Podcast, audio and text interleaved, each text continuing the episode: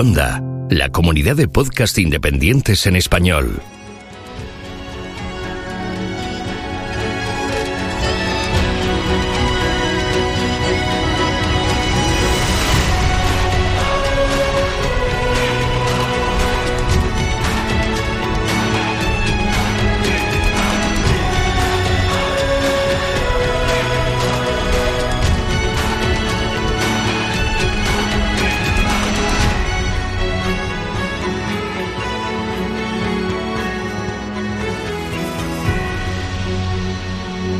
Bienvenido a GeoCastaway.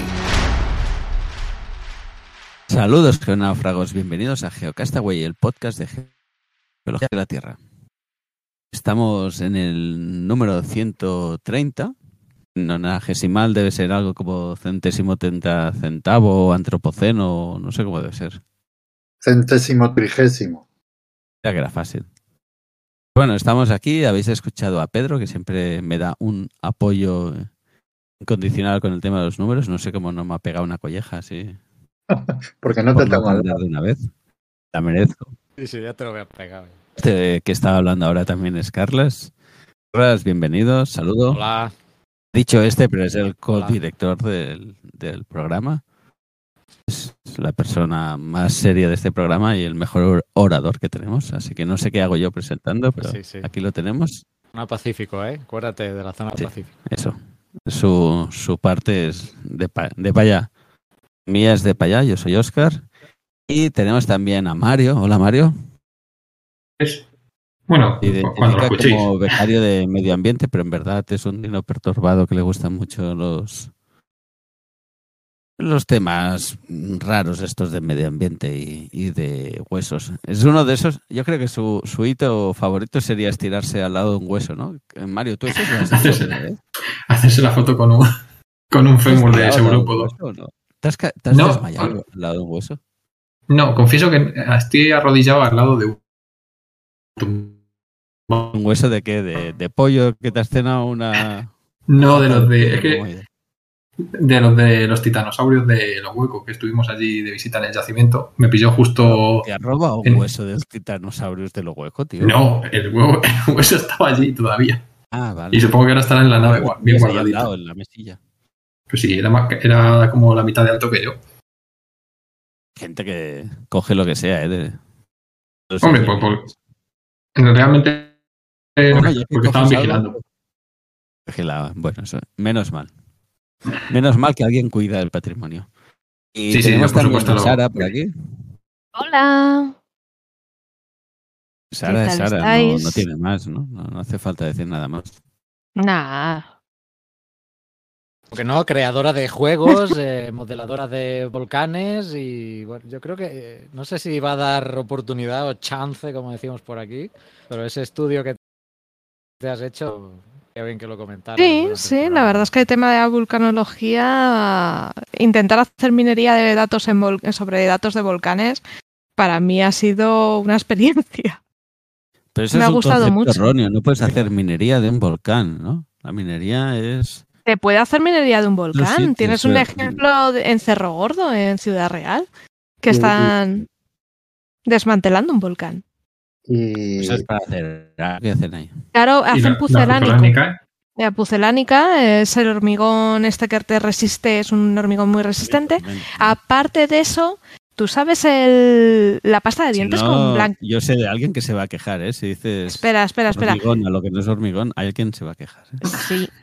Manuel, eh, bueno, pero aparte, eh, la pasta de dientes eh, de efecto blanqueador, los blanqueadores dentales, ¿sabéis de dónde salen?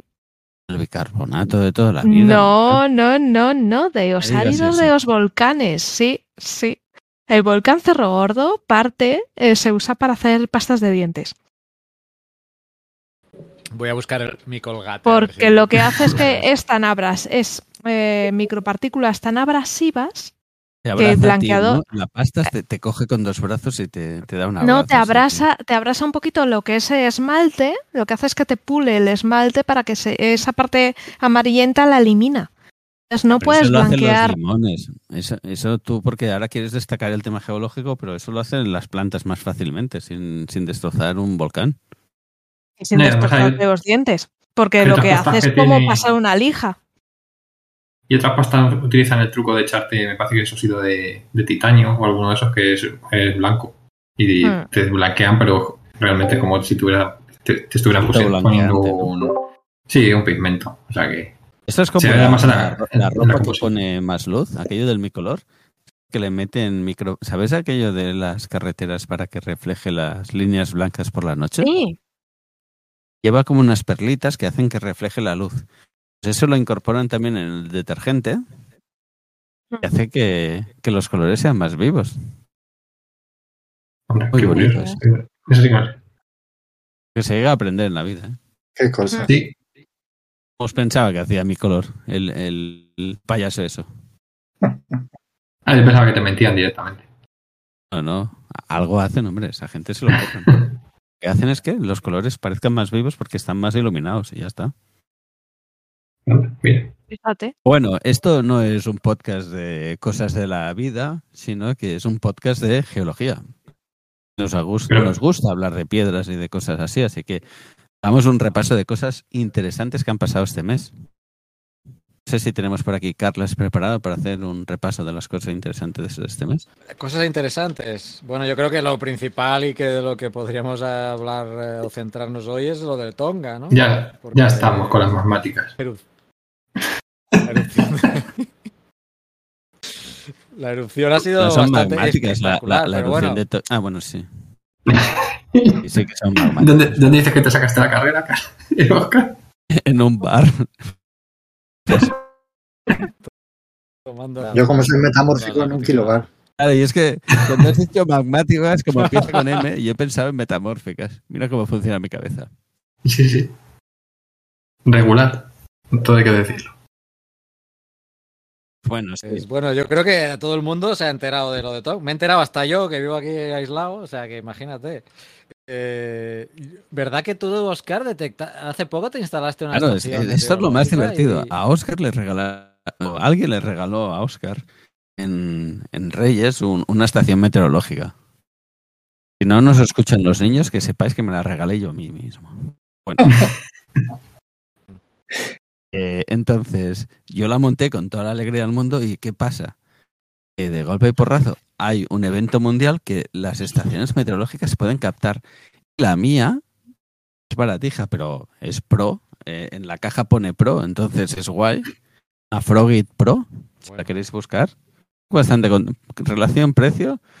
No sé si la empresa Frogit me puede dar un 10% de las ventas. pero- Eso te iba a decir, aquí aclara que no recibimos ni un... No, no, no recibimos nada. Es más, yo lo he pagado, o sea que no. Bueno, No es publicidad. eh, sale relación calidad-precio bastante bien. Y nada, me captó el, el evento, que fue como, wow, acabo de instalar una cosa en mi casa y acaba de captar un evento que ha pasado en las antípodas. Fue alucinante. ¿Puede ser más específico? Eh, Que es la- bajó una bajada, aumento de presión. Bueno, hubo ¿Qué unas que perturbaciones en la presión. Noto una perturbación. Eso lo sabe mejor hacer Mario que yo. Yo eso de... No sé si son los del pijama o los del batín. Los del de la batín. batamanta. Sí. Los de la batamanta.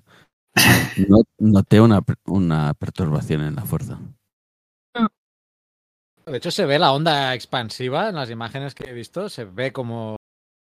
Se ve toda la onda de, expansiva, que claro, eso eh, se ve más pronunciado en la zona cercana, pero como dices, eso se tuvo que expandir por toda la atmósfera. Y, y se ha detectado hasta siete veces el rebote, mundial. creo.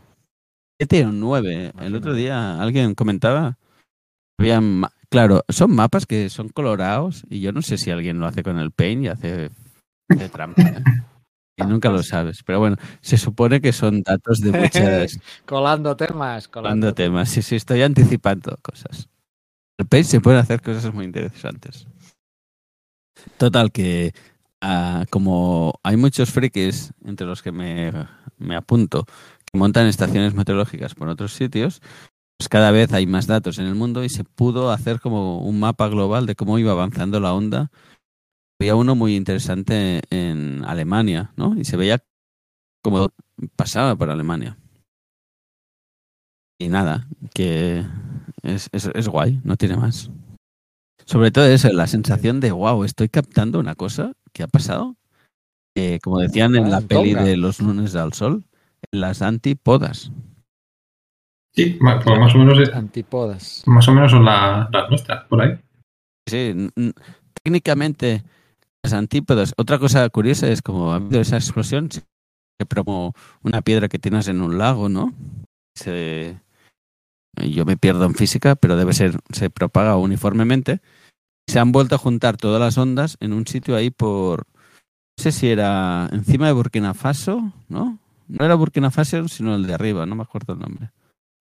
¿Mali? Burkina Mali, Faso, Mali. Eh, No sé si era Mali, puede ser que fuera Mali. No, en un país africano, no. De Burkina Faso ha habido. Sí, hemos tenido Estado. golpe de ¿Ves cómo- Estado? ¿Ves cómo se habla de la vida también en este programa? Vamos a hablar de geopolítica. Como es geo, ¿no? Sí, tenemos golpe de estado en Burkina Faso. No sé cómo acabar. confirmo que al norte, al norte de Burkina Faso está Mali. Por ciertos sitios donde geólogos del mundo tenía proyectos y dos países que un poco chungos. Bueno, para eso están los proyectos, ¿no? Para, Ya, pero bueno, para participar en cosa proyectos. es que sea un país. eh, Burkina Faso tenía un- uno de los- desarrollo y en otro que haya golpes de Estado. Burkina Faso, cuando estábamos así trabajando con proyectos de cooperación, tenía uno de los títulos así que se repetía bastante habitualmente, que era el país más pobre del mundo que no estaba en situación de conflicto. Ahora yo creo que ya no se puede decir eso, Pues mira, ya. por desgracia. Sí, no sé, eh, ya terminaste lo que estabas contando. Y mi speech, ya, ya me pasa todo. Muy largo. No sé, es que no sé cómo llegaba a Burkina Faso, pero Hemos, a- hemos llegado a Burkina Faso a través de Tonga. Sí. Las antípodas. si queréis algún resumen muy rápido, porque esta erupción eh, ocurrió el 15 de enero. El volcán se llama Unga Tonga Unga Hapai, que es el nombre de la isla, en teoría deshabitadas. Pero bueno, como la... Eso no es una canción de esas de... Era una peli, ¿no? De... No sé. Los Ah, Zumpalumpas. ah. No, no estaba pensando. ¿no? Aquella que se desvestían para, para hacer un cartel para ganar pasta. Ah, Vea. es igual, ya lo buscaremos en otro En lo que piensas... sí, típica. sí, en lo que- Era muy famosa. Sí, sí, la de. Ya, ya sé cuál dice. Oh, me saldrá mañana. Había esta canción, ¿no? Parecía. que no sé qué canción dices, Oscar. Gajaca, ¿no? Igual, no me hagáis cantar Ah, que ya, ya va a sé, ser lo peor del qué mundo. canción dice. Ah, Ya sé qué canción dice. Entre que mi, Bueno, entre que pues- canto mal y mi inglés es malo, no, no, no quiero. Es que creo que no es inglés, ¿eh? Este idioma. Ah, pero la canción que yo decía sí que había alguna parte. A la canción. Decían feeling, eso me acuerdo yo. Cierto, cierto. Bueno, en lo que lo buscas. No, yo no estoy eh, buscando sí, nada. ¿eh? Vale, vale. No, eh, pensaba que era de vital importancia que supieras Bueno, el título. creo que la- tanto nosotros no. como nuestra audiencia pueden pasar tranquilamente sin este pequeño momento de la vida. Musical. Vale, pues esta Unga Unga que dice Oscar, eh, que es el nombre de la isla, eh, usó una. Se calcula de entre 5 y 6 millones de toneladas métricas de TNT, es la equivalencia a la explosividad que ha tenido este volcán. En gran parte es eh, submarino y seguramente se explique la virulencia por la mezcla ¿no? de entre la, el magma eh, del, que estaba saliendo juntamente con, con el agua. ¿no? Esa combinación normalmente es bastante eh, explosiva. Y eh, según las referencias que he leído, eh, la, última erupción de una violencia similar mm, datan de hace mil años aproximadamente. Es cierto que esa es una zona muy compleja. He estado viendo la zona de, del lugar en cuanto a placas, pero es que es un follón. Es un follón de microplacas que, que es, bueno, no, puedo narrarlo porque zonas de subducción, límites transformantes, divergentes, o sea, es, es una amalgama tan compleja que es mejor que vayáis a... a- Allí a verlo. a- que vayáis allí, bueno, Pero a mí me gustaría ir ahí al lado, ¿eh? Pero que busquéis un mapita porque hay la microplaca de realmente es una micro microplaca que recibe el nombre de Tonga, que está muy cerca de otra que se llama de Carme eh, ¿Carmelitanos? Kermadec. No, no, Kermadec, Kermadec. Entonces esa es una zona realmente compleja, que yo la verdad es que ni, ni, la, ni conocía ese detalle, porque ya Pedro conoce mejor esa zona ahí, pero bueno, es una zona muy compleja, con todo tipo de límites y bueno, mm, con una sismicidad alta. Y, y en la que, pues obviamente, con esos contactos de placa, pues hay, hay una serie de, de vulcanismo entre los cuales se encuentra pues eh, esta isla eh, que ha tenido erupciones eh, recientes, claro, no tan fuertes, mm, 2009, 2014, 2015, y leyendo, he encontrado una cosa muy curiosa. Eh, leyendo algunas Pero noticias. es bueno leer, ¿eh? Encuentras cosas curiosas y conocimiento. Sí, sí. Mencionan, mencionan el Geological Service del gobierno de Tonga. Digo, coño, perdón. Tiene un servicio geológico Tonga. Y me he ido a buscar el, Claro, el. Geological Service. Mira, una cosa muy importante de cuando hay estos tipos de eventos, que muchas veces vamos a, a gente que lo comenta, es muy importante, porque al final se hacen muy virales y hay muchos comentarios y tal, es muy importante siempre intentar buscar la fuente eh, lo más cercano posible y dar la voz a los geólogos o geólogas de, de los sitios donde están. Entonces, no porque Tonga parezca un nombre raro, no quiere decir que no tenga un servicio geológico. Así que o cuando te pasa un evento así, lo primero que tienes que hacer es ver si hay un servicio geológico. De hecho, yo a ver. recuerdo que vi, vi una foto en Twitter eh, de tres geólogos del, del servicio geológico que llevaban un chaleco que ponía Tonga Geological Services, que digo yo, mira, estos por lo menos tienen un chaleco, no como los nuestros, No son los nuestros, ¿no? Exacto. eh, que tienen que ir con, con los cascos pintarrajeados, porque no... Enganchados, ¿no? Nos falta un programa especial de EPIs en la erupción de La Palma, ¿eh? Un día lo tendremos que hacer esto. Creo que no. Pues entonces me he ido, pues que lo interesante es que la página a la que me lleva es a una página de Facebook. El link oficial de la página de Facebook eh, está caído. Sí. Entonces, si buscáis Tonga Geological Service, podéis ir a la página de Facebook y ahí hay en los posts, si vais atrás en el tiempo, hay posts anteriores a la erupción eh, y, y están monitoreando el volcán. ¿eh? O sea, Carlos, a ver, si, eh, Carlos, si tienes, si tienes un servicio geológico en Tonga, digo yo que vas a monitorear el, el volcán, Sí, ¿no? pero monitoreo es visual. prácticamente. No sé, las informaciones que he leído es que tienen muy poco equipamiento. No, Yo Estamos antes hablando. decía que la rareza del, del Tonga no era por el nombre, era porque es un conjunto de islas muy pequeñas, ¿no? Eh, entonces, No pasan de. Son yo- 110.000 habitantes o así nada más en la suma de todas las islas. para- para que estén para que tengan servicio geológico. Además ha sido es Claro. un país Es relativamente como si dijeras de el, los el 70. servicio geológico de Castellón, ciudad. Imagina. Sí, pero sin, sin Pues estar apoyado. Ya que deben tener 200.000 Yo personas. tengo aeropuerto, hombre. Sí, pero Islandia tiene una, una economía más o menos fuerte y está apoyada también por Europa y todo eso, eres- pero. pareces un tertuliano, eres especialista en economía de Tonga ahora. No, bueno, eh, a ver, no, no voy a tirar el ¿en pisto, pero me tocó hacer un trabajo de la. Es que me tocó hacer un trabajo de la Polinesia en el instituto. Ah, vale, vale.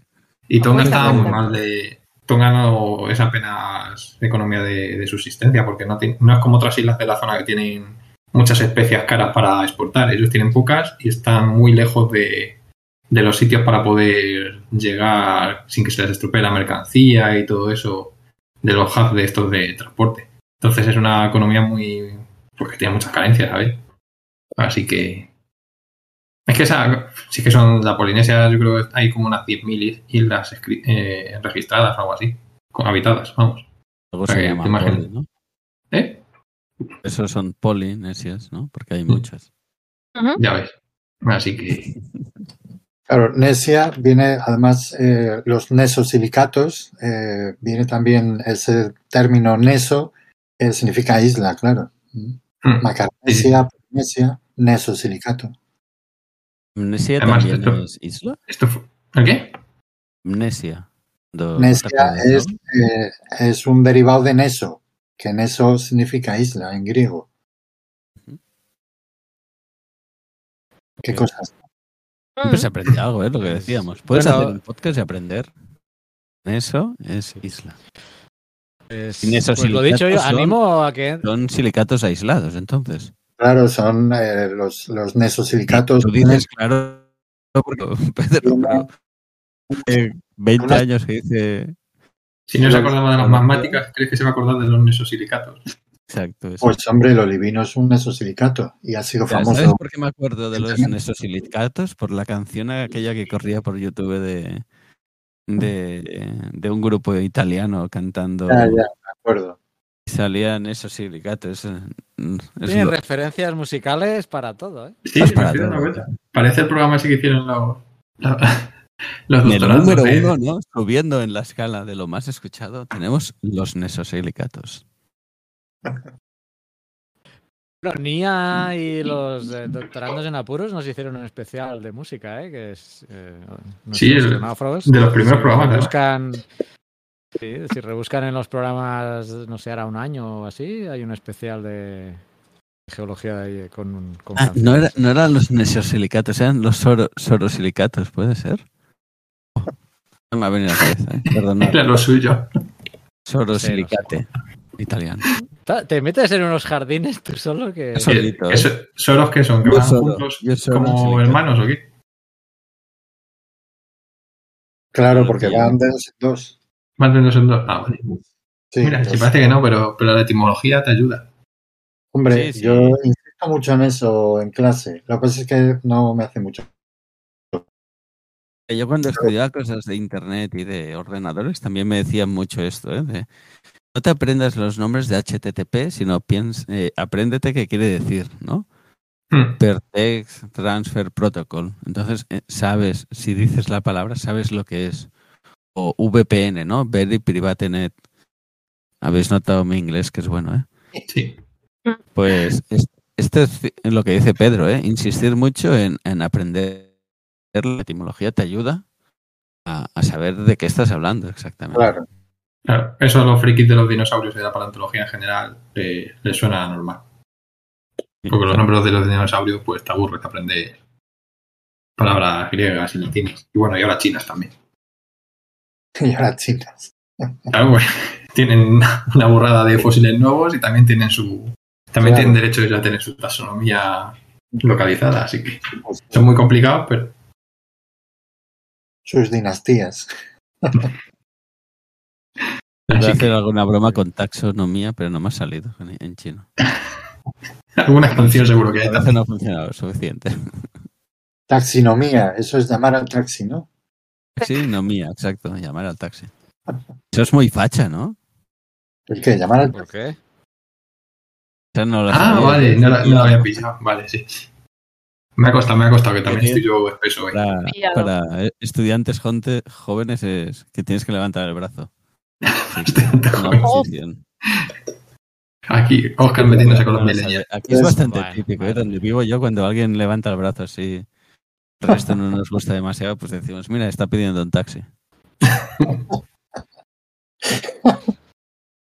que habéis interrumpido a, a pobre Carlas. Lo que decíamos, geopolítica de la buena. Sigamos. Venga. ¿Digo? Sí, No, eso- por favor. Estamos hablando No, pues no queda mucho. eh, ya he mencionado un poco la última gran erupción. eh, causó, causó tres fallecidos, es la última versión que tengo, en la zona eh, cercana a la, a la explosión. Pero es que esto generó un tsunami que tuvo consecuencias en otras partes del mundo, sobre todo en Perú, donde falleció una persona. Y lo más grave, que supongo que han salido ahí en las noticias, es un vertido de crudo que se está produciendo y todavía no, pues no, no lo han podido limpiar. Es como el chapapote que tuvimos nosotros en Galicia. Sí.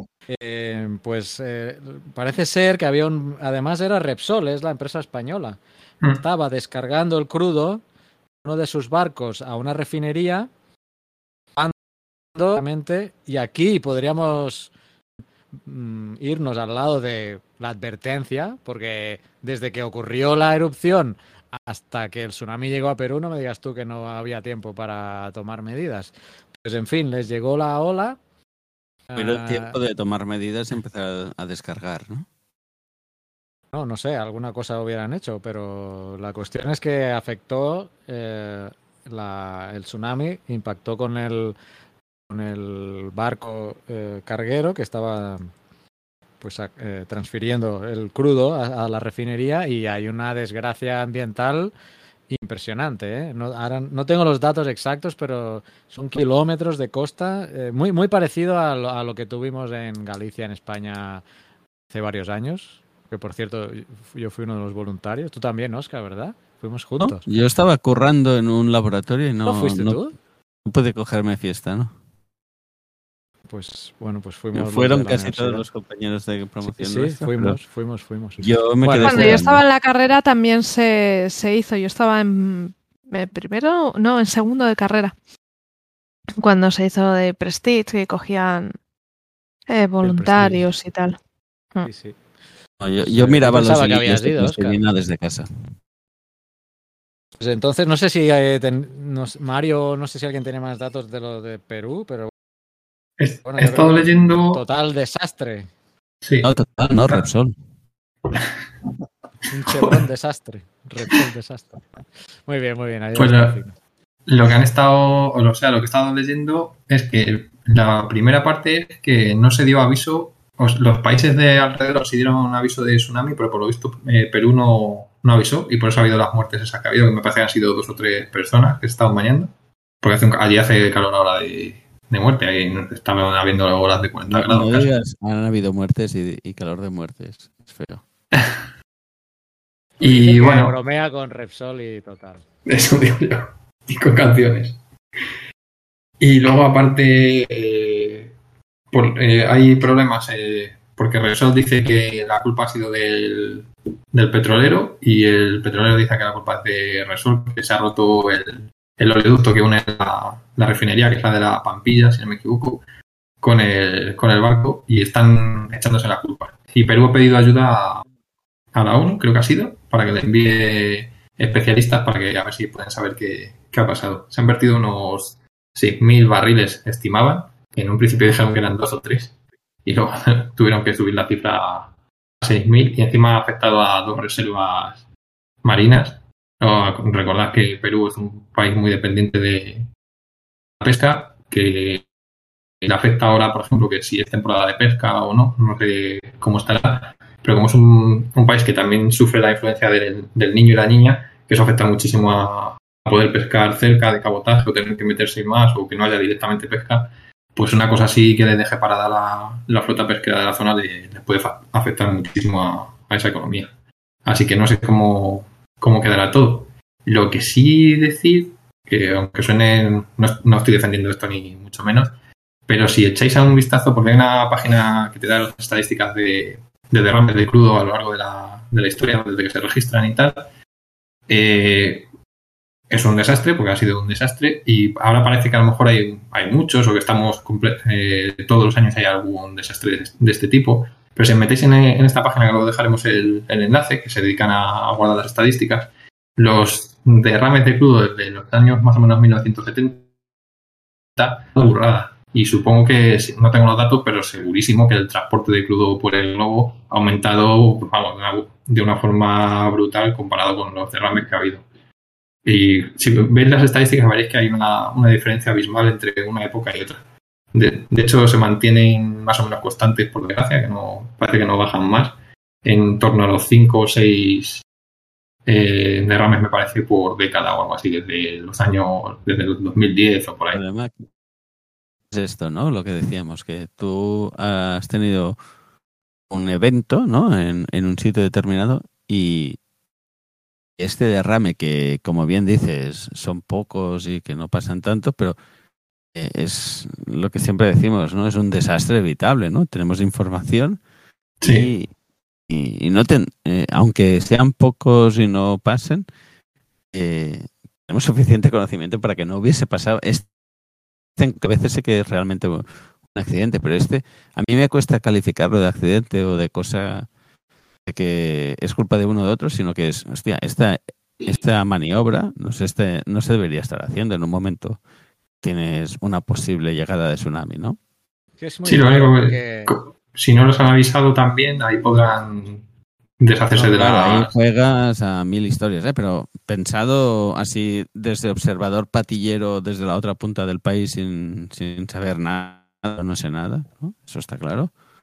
Pero la sensación que da, ¿no? Los cuatro inputs que tengo, digo, hostia, ¿cómo puede pasar esto si... Y hasta yo estaba pendiente de si mi estación meteorológica lo captaba, ¿no? Hace falta que me avise el gobierno, por suerte. Las estaciones meteorológicas lo captaron y no solo eso, el, los sismómetros de Naum creo que también captaron algo. O sea, es que se fue es que- impactante. sí, es que hay Felicitamos bollas. desde aquí que Repsol Se notó en todo el mundo. sismógrafos de Naum, ¿no? No, es que lo que flipo es eso, que se notó en todo el mundo, se, se sabía. Y ahora me vas a decir que no, no sabías nada, no tuviste tiempo de decir, pues mira, eh, corto, corto el suministro. O no me pongo a descargar. que hay un Ahí ya es lo que digo, ¿eh? no tengo información y tampoco sabes si es fácil o no cortar un suministro. Pero así a priori dices, hostia, parece raro, ¿no? Sí, bueno, hay que determinar si realmente fue el tsunami el que provocó el derrame, porque los, los del barco estaban achacando que era que lo que se había roto era la- el oleoducto que une la refinería con el, con el barco, que lo mismo a lo mejor estaba dañado y al hacer la operación se rompió o yo qué sé. Tampoco es que, que lo, lo sepa yo, pero vamos, que puede haber hay muchos factores y ya pues mira, si te viene un tsunami y aprovechas para echar la culpa, pues ya veremos a ver en qué queda todo. A ver si cuando he trabajado en un sitio siempre me han enseñado eso, que cuando pasa algo la culpa nunca es- tiene que ser tuya, tiene que ser del otro. Sí, sí, los marrones hay que pasarlos, eso está claro. Por desgracia, Por así desgracia, nadie, ¿eh? nadie la suma. Sí, aquí, aquí hay el- está el centro de monitoreo de tsunamis del Pacífico. Estaba revisando, porque en El Salvador, obviamente, está en el lado Pacífico, estaba viendo si habían emi- se había emitido alguna alerta aquí. Efectivamente, el centro de monitoreo de tsunamis del Pacífico eh, emitió eh, una alerta de tsunami en la que incluía El Salvador y el Ministerio de Ambiente, de Amenazas del Ministerio de Medio Ambiente eh, emitió un, un aviso por incremento de oleaje durante 24 horas, ¿eh? en la que pues se- se anulaba la, bueno, la pesca y todas las actividades recreativas en la costa salvadoreña.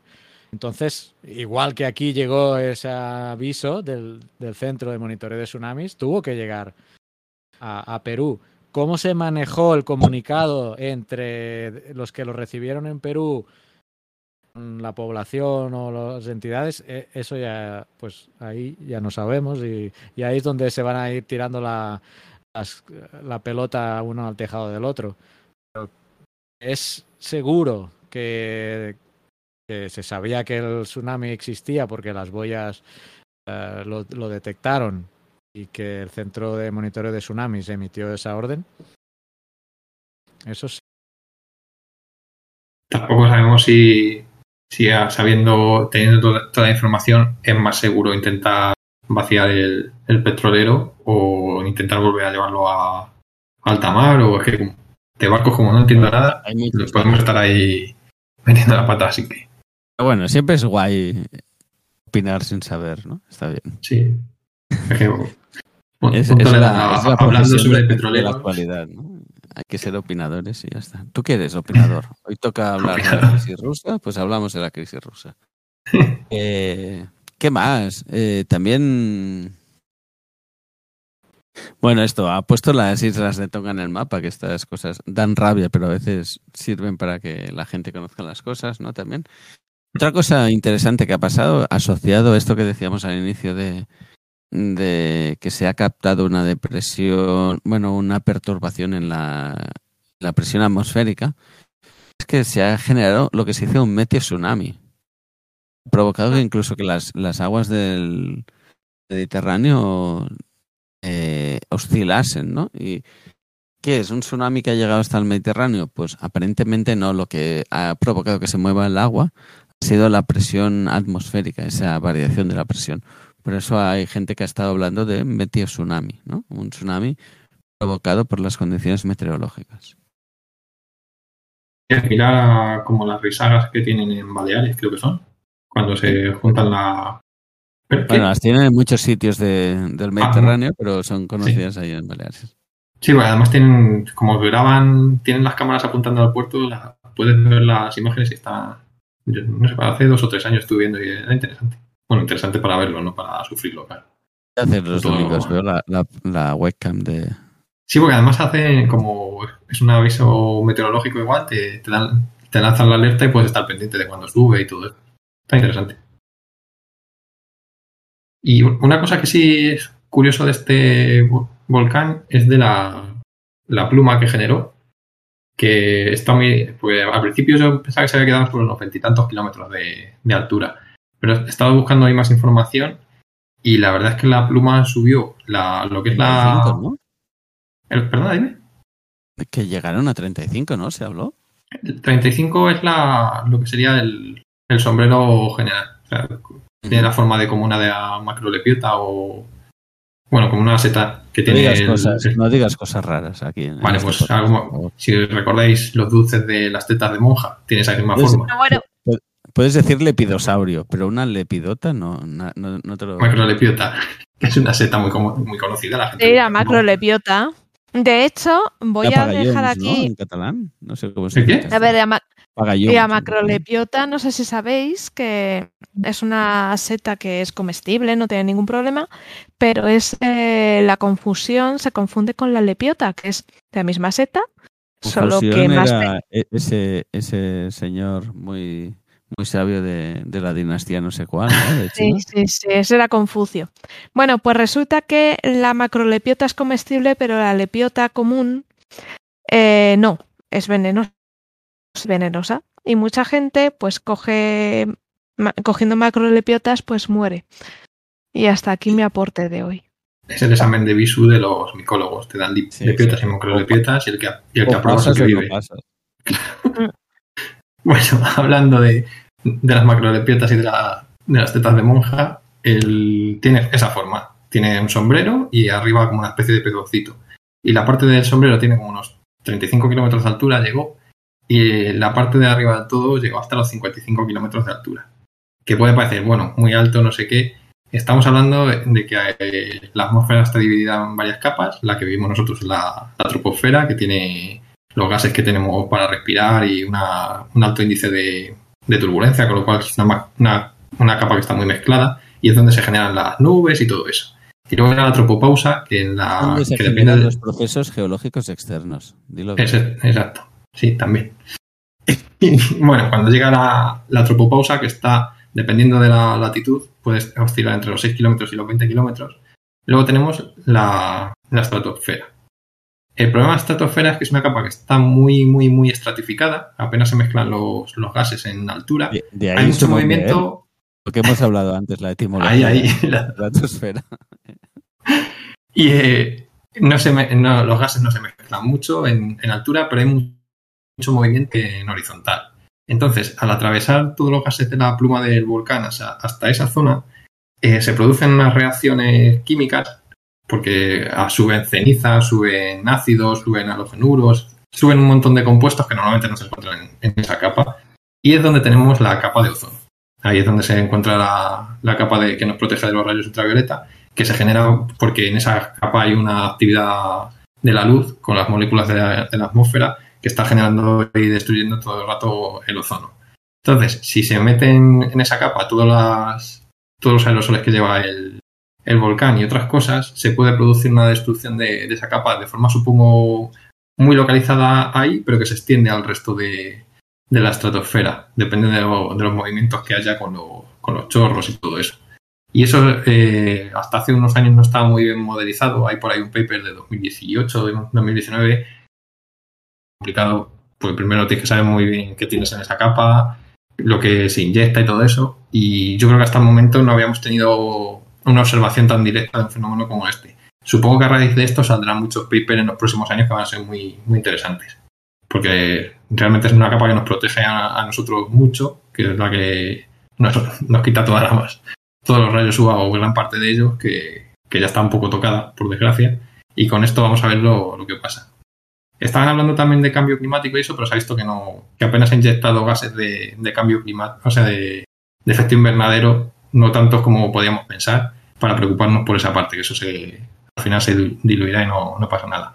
El otro lo efecto ya a veremos a ver. Eso te lo iba a preguntar. Porque recuerdo, te iba a preguntar esto, eh, porque me acuerdo de aquel que asocian a la derrota de Napoleón, el tambora, que creó algún tipo de cambio clima, de efecto en el clima, eh, pero y te iba Sí. a preguntar si se sabía algo sobre este de Tonga. Por lo que dices, no tendría por qué. No, según han estimado, no, no tiene que haber mucho problema en eso. En, lo- la otra cosa, como ya es, un sistema que está muy estresado por nuestra culpa, por los gases que inyectamos nosotros, a ver si esto hace que, se reduzca más o menos. Yo, si fuera australiano, estaría comprando todavía más factor de, o sea, crema esta de factor de protección porque lo van a necesitar. Cierto que estoy viendo que no he mencionado, se le ha asociado un VEI. A ver, Oscar, esto que te gusta a ti, lo de las letras en inglés, ¿eh? Un Volcanic Explosion Index, ¿no? ¿No? Explosividad Índice- volcánica. índice. Pues eh, en este tiene magnitud 5 y en el de Tambora que mencionaba yo, del 1815, de 7. Y bueno, las magnitudes aquí eh, son también exponenciales. Creo que no ha sido Laia la que ha salido en la tele explicándolo. En la televisión canaria, sí. En la de Canarias. Pensé que Creo era la que sí, creo que aprovechando que estaba por allí, por Tenerife, pues la, la captaron para, para ir a, a la televisión canaria. Yo creo que el vídeo que vi era de, de allí. Vale, vale. Sí. Pues, sí, sí. Pues eh, buscate el Twitter de Olaya, que es Olaya-Golden, si no recuerdo mal. De memoria, ¿eh? Pero o- o- sí, sí, Olaya-Golden. Es el Twitter y ahí creo que colgó el vídeo de... Me acaba de salir el primer tweet sobre un famoso logo que quizá vamos a comentar. Eh. Bueno, antes de saltar de tema, yo quería hablar sobre eBay, porque Sí, sí, sé no, que es el que ve- eBay... estoy viendo la línea de, de, de Olaya, quería ver si estaba Ah, la explicación y, y me he encontrado con eso. Pues, pues eso. Sí, no, y lo de los Bay, eso que lo comentaba al principio del programa, que tienes, eh, has trabajado últimamente con este tema de datos de índice, no solo este dato, ¿no? Sino que has hecho ahí un- una minería de datos como comentábamos antes. Sí, resulta que, a ver, lo del BI me enteré porque intentando hacer minería de datos de, con datos de volcanes de NOAA, eh, dije, jolín, esto tiene que ser un dato importante, tiene que significar algo, porque índice de explosividad, digo, esto tiene que ser algo importante y que sea muy identificativo del volcán. Pregunté a, a Olaya y a la gente del grupo y me dijeron que nada más lejos de la realidad, porque yo no lo sabía, pero un volcán puede cambiar su BEI a lo largo de la erupción. O sea, el volcán de la, de la Palma, por BEI a Sí. lo largo de su erupción. O sea, es un, eh, un mismo volcán puede tener en una única erupción distintos BEIs.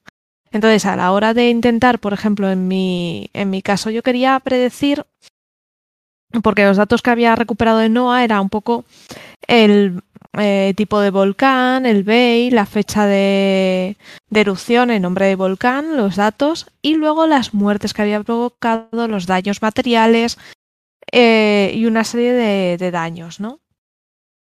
Y luego los tipos de, de riesgos que tenía, si tenía riesgo por tsunami, si tenía riesgo de terremoto.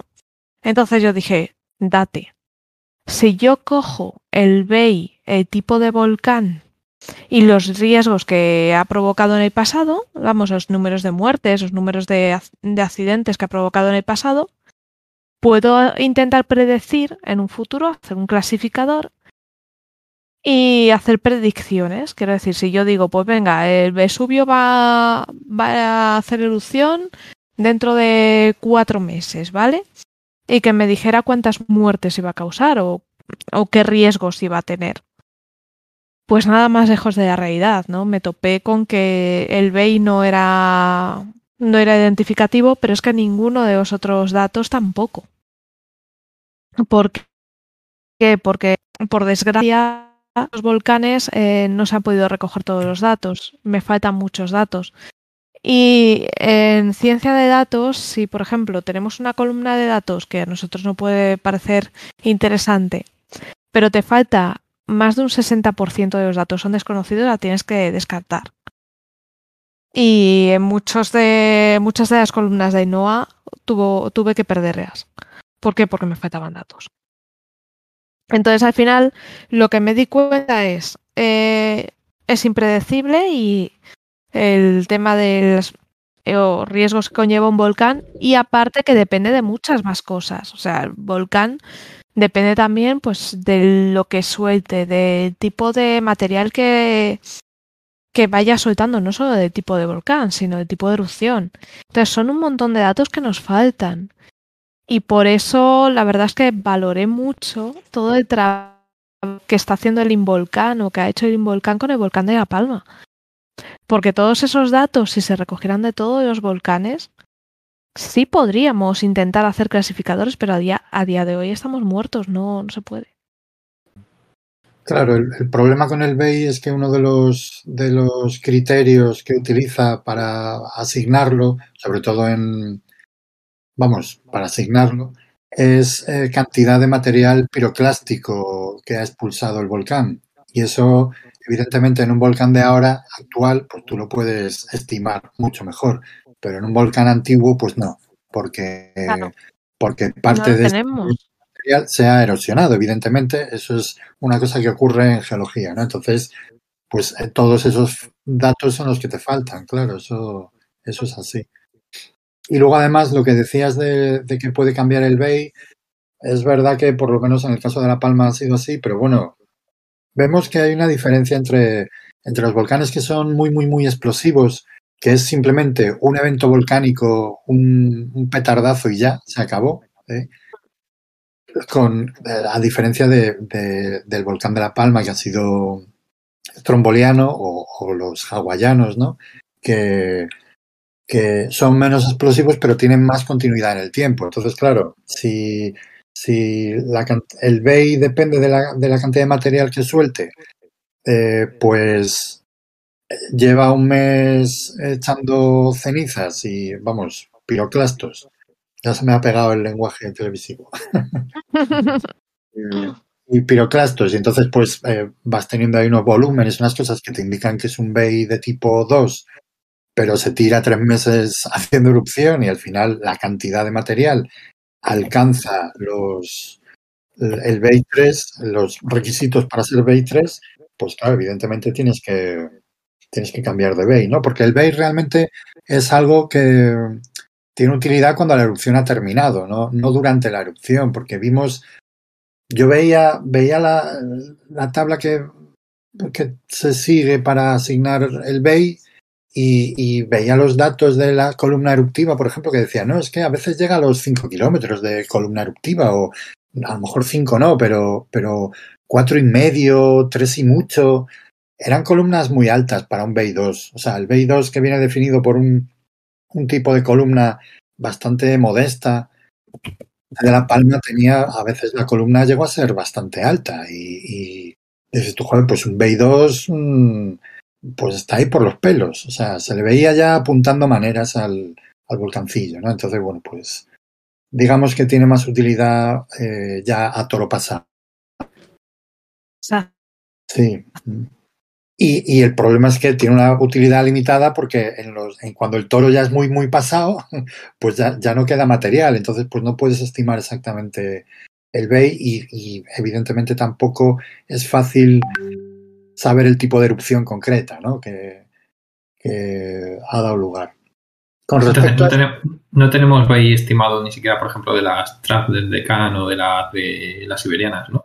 Bueno, eso, viendo el tipo de erupciones que son, eh, yo me imagino que esas no debieron pasar del 3. O sea, y, y si llegaron al 2, imagínate, porque es un vulcanismo que duró muchísimo. O sea, no tenía pinta de ser muy explosivo eso. Yo, a mí me parece que era más... No. Ah, o sea, eso no, no es por el volumen expulsado. Es que estaba viendo que era el volumen expulsado total, pues pensaba, digo, si son Pero, millones de. Sí, no, pero de piroclastos, no de material. Ah, de- vale. Vale, claro, vale, vale. piroclastos, sí. Sí, Vale, eso pues eso no lo entendía. Vale. Claro, claro. Es que no es, no es eh, de lava, ¿eh? O como le gusta a nuestro amigo Paco, de material lábico. Qué complicado es. Bueno, yo que sé, es un adjetivo un poco extraño, es verdad, pero bueno. Sí. De, de, de lava, ¿no? O sea, eh, sino que es, es material piro, piroclástico. Ah, vale. Con respecto no. al, tipo de erupción, eh, y volviendo a Tonga aquí, eh, bueno, tenem- tenemos un tipo de erupción, yo no sé si esta ha sido en concreto de ese, de ese estilo, pero en Tonga sé que ha habido, por lo menos la anterior fue, fue de este estilo, que es un estilo poco conocido, no, no se habla mucho de él, que es el sur, además tiene un nombre un poco extraño, que tampoco lo sé yo decir muy bien, pero bueno, eh, hay una isla en algún lugar que es la de Surjey, Surtsey, pues, tiene un nombre también raro, bueno, pues tiene un tipo de... Eso está en Islandia, lo, lo aprendí hace poco. Ah, está, está en Islandia, bueno, pues... No recuerdo, de- no, no quería meter la pata, ¿eh? pero juraría que es una isla de alrededor de Islandia. Puede ser, puede ser. Lo, caso lo- es- lo descubrí hace poco con un tuit de Airto- Aitor. No, Aitor dijo que se llamaba. No, es Aitor, sino Aitor. Dije, Survey, era como, qué raro, esto no lo he escuchado en mi vida y busqué, sí. me iba a meter con él, lo, lo, lo declaro aquí. Pero antes busqué por ahí por internet y, y vi que no, que sí que existía. Sí, Una yo, isla- Una isla así como explosiva con mucha agua claro. eh, en la zona de, de Islandia. Sí, son, son volcanes que no son exactamente submarinos porque parte está eh, va fuera del agua, pero, pero la mayor parte está dentro del agua. Entonces, es lo que decía Carles, ¿no? que, esa interacción entre el agua y el material caliente eh, del volcán pues eh, genera una gran explosividad, porque lo que ocurre es que esto ya lo he contado varias veces, que siempre lo cuento yo en clase, eh, les, les explico que la, el aumento de volumen eh, molar del agua con la temperatura a baja presión es brutal. O sea, puede aumentar hasta 100 veces de volumen. Y con un aumento rápido de temperatura. Entonces, eso, evidentemente, en, am- en ambientes metamórficos es, da igual, porque a altas presiones ese aumento de temperatura es menor, digo, ese aumento de volumen es menor, pero a baja presión, presiones atmosféricas, eh, el aumento de, de volumen del agua por un calentón, pues provoca unas explosiones eh, brutales, ¿no? Como la que hemos... La temperatura, podremos, que estamos hablando, mil grados, ¿no? ¿No? Del Arján. Bueno, a pues. ver, esto yo no sé exactamente qué material es, pero por la pinta puede que sean eh, rocas intermedias. Uh, hombre, es un, a ver, es una zona de subducción intraplaca oceánica muy evolucionada no debe ser, pero, pero algo de evolución debe tener. Yo me imagino, no sé qué materiales hablamos, pero posiblemente sean andesitas o, o algo Sí, por yo el lo he leído tipo básico. No lo he querido mencionar porque no Sí. tengo la seguridad, pero sí lo he leído. Pues sí, puede rondar los, los digamos, entre 900 y 1000 grados. ¿eh? Por ahí debe andar. Si es material básico, sí. ¿eh? En cualquier caso, aunque fueran, aunque fueran eh, andesitas, eh, si tú calientas agua a 700 grados en un, en un pispás, o sea, eso peta, eh, da igual, o sea, eh, son 700 grados. Nosotros decimos, no, es frío, pero no, so- no es frío, son 700 grados. ¿eh? Entonces, bueno, pues ese tipo de erupciones tan explosivas, eh, relacionadas con, con el- la interacción del agua con, con el volcán, pues tienen ese nombre, sur, o como se diga, y yo no las recuerdo haber dado en, en clase, o sea que debe ser un nombre relativamente reciente, pero bueno, es, está, está ahí. Y luego con respecto al, al ambiente tectónico que comentaba Carles también, efectivamente tengo aquí un esquemita así más o menos sencillo, donde bueno, se ve que hay, que hay pues eso, una subducción intraplaca oceánica, eh, y, y se ve lo que decías de, de los límites divergentes, pues que hay un, hay un arco volcánico detrás, eh, evidentemente, eh, y ese arco volcánico ha evolucionado a, a una pequeña dorsal, ¿no? Una cuenca trasera de arco, en fin, lo típico de, de estos ambientes geológicos, ¿no? Que tienes una zona de subducción, la, la placa que subduce, que se mete hacia adentro, es una placa que está hidratada, evidentemente, o sea, tiene mucho, mucha agua disuelta el, la roca. Cuando se mete en el manto, cuando se mete en profundidad, esa agua lo que hace es irse de la y, y, el agua tiene el efecto de provocar la fusión eh, por encima de esa placa que está subduciendo y esa fusión de ese material lo que hace es ascender por la otra placa, por la placa que es subducida y, provocar vulcanismo. Así es más o menos lo que llamamos la petrogénesis de estos lugares, ¿no? Que, ¿Por qué hay volcanes asociados siempre a zonas de subducción? Bueno, pues por porque la deshidratación de la placa que se mete hacia adentro provoca la fusión del manto que está por encima y esa fusión pues al final tiende a formar un volcán, ¿no? Y por eso además, aunque no fuera este volcán submarino, normalmente los volcanes asociados a zonas de subducción suelen ser también muy ricos en volátiles y suelen ser explosivos de por sí. ¿eh? Precisamente por eso, por ese gran contenido en agua que tiene que, de la deshidratación de la placa que, que subduce, ¿no?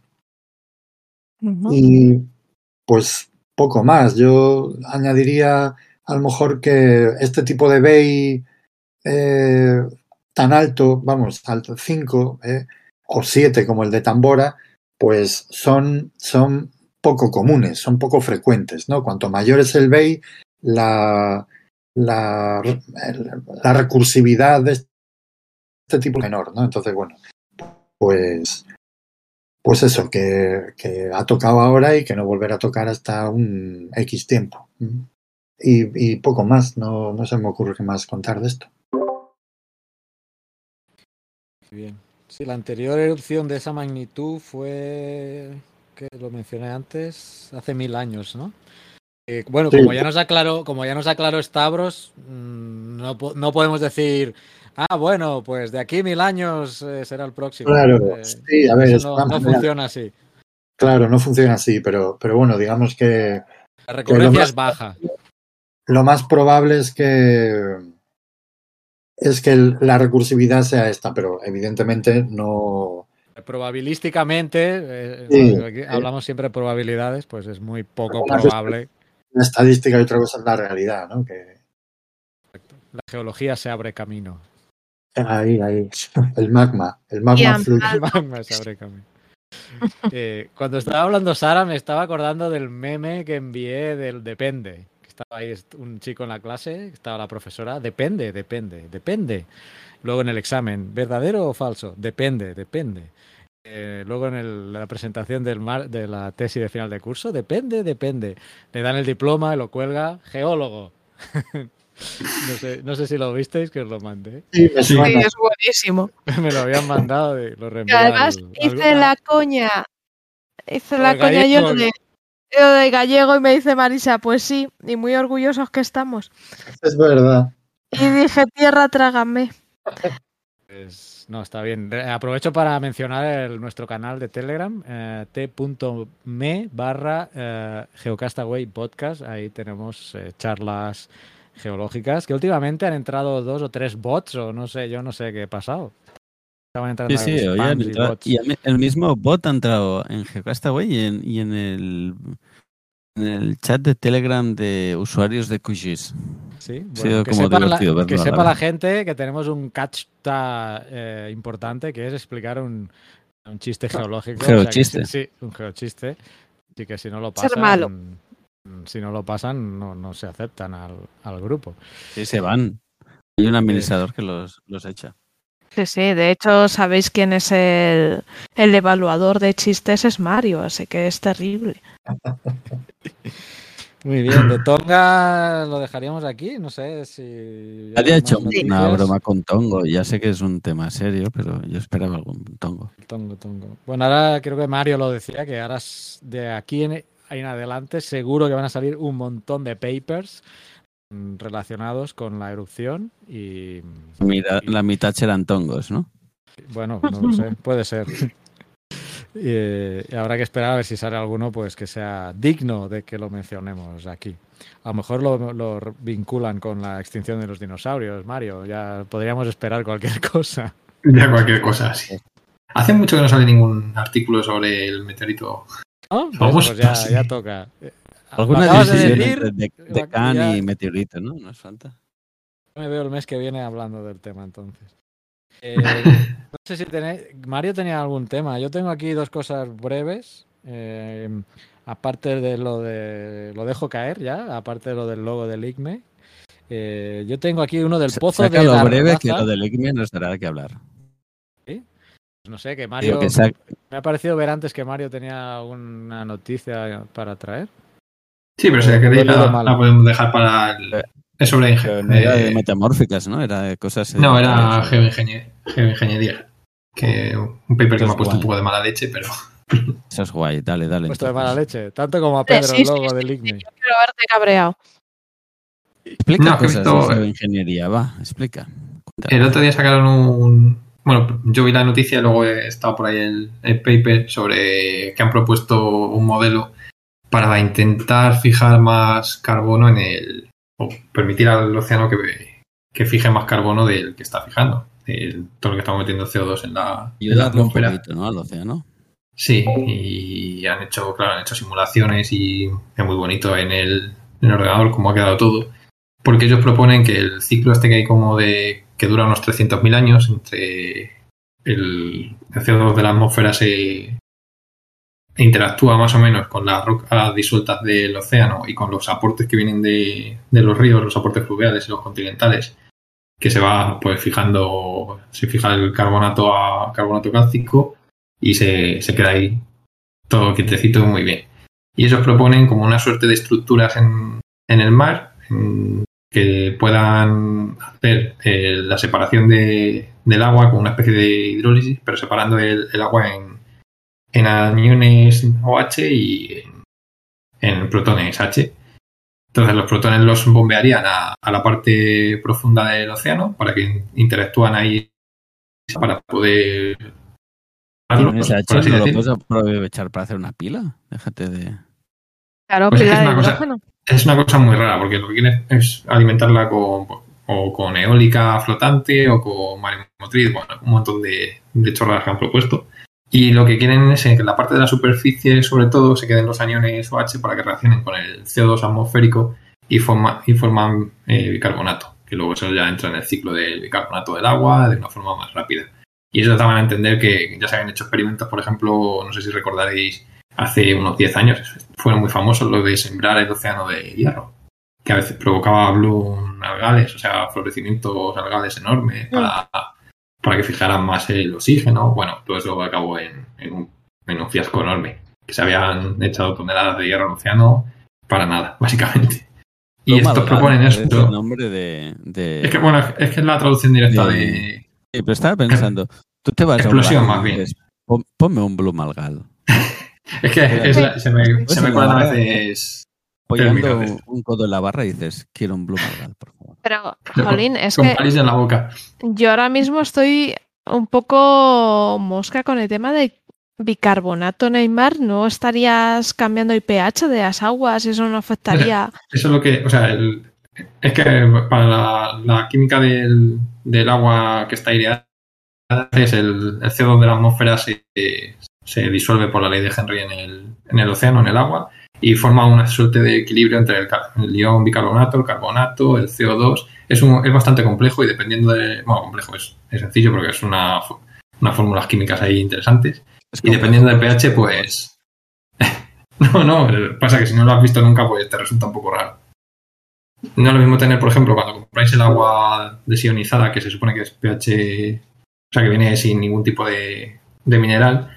Una vez que la abrís y las, y ponéis a la atmósfera, debería tener un pH de, de 7. Y en cuanto la abrís, empieza a absorber CO2 y el, agua pasa a ser pH 5.5, que sería el, pH normal de un agua desionizada y todo esto. Entonces en el mar pasa- ocurre algo similar. Hay un montón de minerales que interactúan entre ellos, un montón de... Bueno, hay vida, que también eso modifica mucho las características del agua. Y es, lo que quieren ellos es hacer eh, hacer más, más alcalino la parte alta del océano, la que está en contacto con la atmósfera, para que se fije más el, el CO2, hasta no sé cuántas gigatoneladas dicen a, en 3.000 años o algo así, ponían en el margen, lo bajaban de 300.000 a, a 3.000. Y luego utilizar como una especie de tubería que parte desde la estructura de arriba hasta el océano profundo, que dicen que por lo menos por encima de unos 500 metros, como muy cerca de- del fondo del mar. Claro, el fondo del mar, pues entre 2.000 y, y 3.000 metros de media, yo creo que tiene así más o menos el océano. Empezar a bombear ahí el- los protones, eh, realmente es ácido, básicamente. Eso sería elevar el- el- o sea, bajar el pH de, de esa zona. Y lo dan como una solución, bueno, se disolvería, las corrientes lo transportan y tal y cual. Pero es que en el océano, a esas profundidades, dependiendo más o menos en las capas que te muevas, ahí puedes llegar a ver hasta ambientes reductores, ambientes eh, anoxigénicos, etcétera. Que modificar el pH de esa zona puede implicar una cascada de consecuencias, en- tanto en la vida como en la propia química del océano, que lo veo jugar con fuego. No, no, es que destruye ese ecosistema entero. Es que Sí, además son ecosistemas que, que son muy, muy, lentos. en- delicados. No, Sí. ya aparte de, de delicados es que cualquier perturbación, tú, un- por ejemplo, un bosque en, en superficie, pues te parece lento que se, que se pueda reproducir en 50, en 100 años. Estamos hablando de unas escalas más o menos humanas. Pero es que el océano profundo, las escalas a las que nos movemos, pueden llegar hasta los mil años, porque no son muy, el metabolismo de los animales y de las y de los que viven ahí es muy lento porque tienen que ahorrar energía, porque apenas hay, hay nutrientes, hay poco oxígeno, hay capas directamente que están muertas de oxígeno, o sea que una vez que atraviesa un pez ahí se muere y cae al fondo. Entonces, si cambias todo eso con, el, con lo que quieren hacer esta gente, pues al final te cargas algo que no conocemos. Los famosos nódulos estos de manganeso que hay repartidos que dependen de las precipitaciones provocadas por las propias bacterias y por los biofilms que hay ahí. Todo eso lo podrías borrar de un, de un plumazo. O sea, seguirían siendo los nódulos, pero no Haríamos sin minería. sin minería submarina. Que por cierto, yo, yo de esas tengo muy en contra. Pero bueno, eso aparte. Así que en me contra mucho de los nódulos de manganeso. No, de los nódulos estoy muy, muy contento con ellos, pero dejarlos en, en donde están. Que la minería afectaría, igual que estoy contando esto de, de cambiar el pH y volverlo ácido, afectaría mucho, pues hacer minería de esta de superficie que va haciendo una especie de, de arrastre de todos los nódulos con, una especie de aspiradora que querían hacer y tal. Pues mueve el sedimento y bueno, eso igual es un, es un desastre. Y he visto este paper y pues me ha un poco porque es que parece que no hemos aprendido nada en todo- todos los años que llevamos. O sea, como idea curiosa, ¿vale? Se puede hacer para una tesis o algo así, pero proponerlo como una solución a algo que lo que tenemos que hacer es dejar de emitir CO2 a la atmósfera. Y si nos tenemos que preocupar por capturarlo, que sea aquí controlado en, en superficie o por lo menos en trampas geológicas de superficie, que las conozcamos. Desastre otra vez en el mar y que luego que nos encontremos con un efecto caótico que no sepamos ni por dónde nos va a salir nada. Así que nada, el arrebato ambientalista leve. A mí me da que la ge- geoingeniería mm, en el futuro va a ir, porque es, es un tema que con lo del cambio climático puede, puede ir aplicándose y algunas cosas ciertamente son, son cosas estrambóticas. Estaba revisando por- porque me y efectivamente en el número 49 de Geocastaway, que tiene el link al audio caído, que tengo- lo tengo que arreglar, eh, hablábamos de geoingeniería en una entrevista que tengo totalmente olvidada.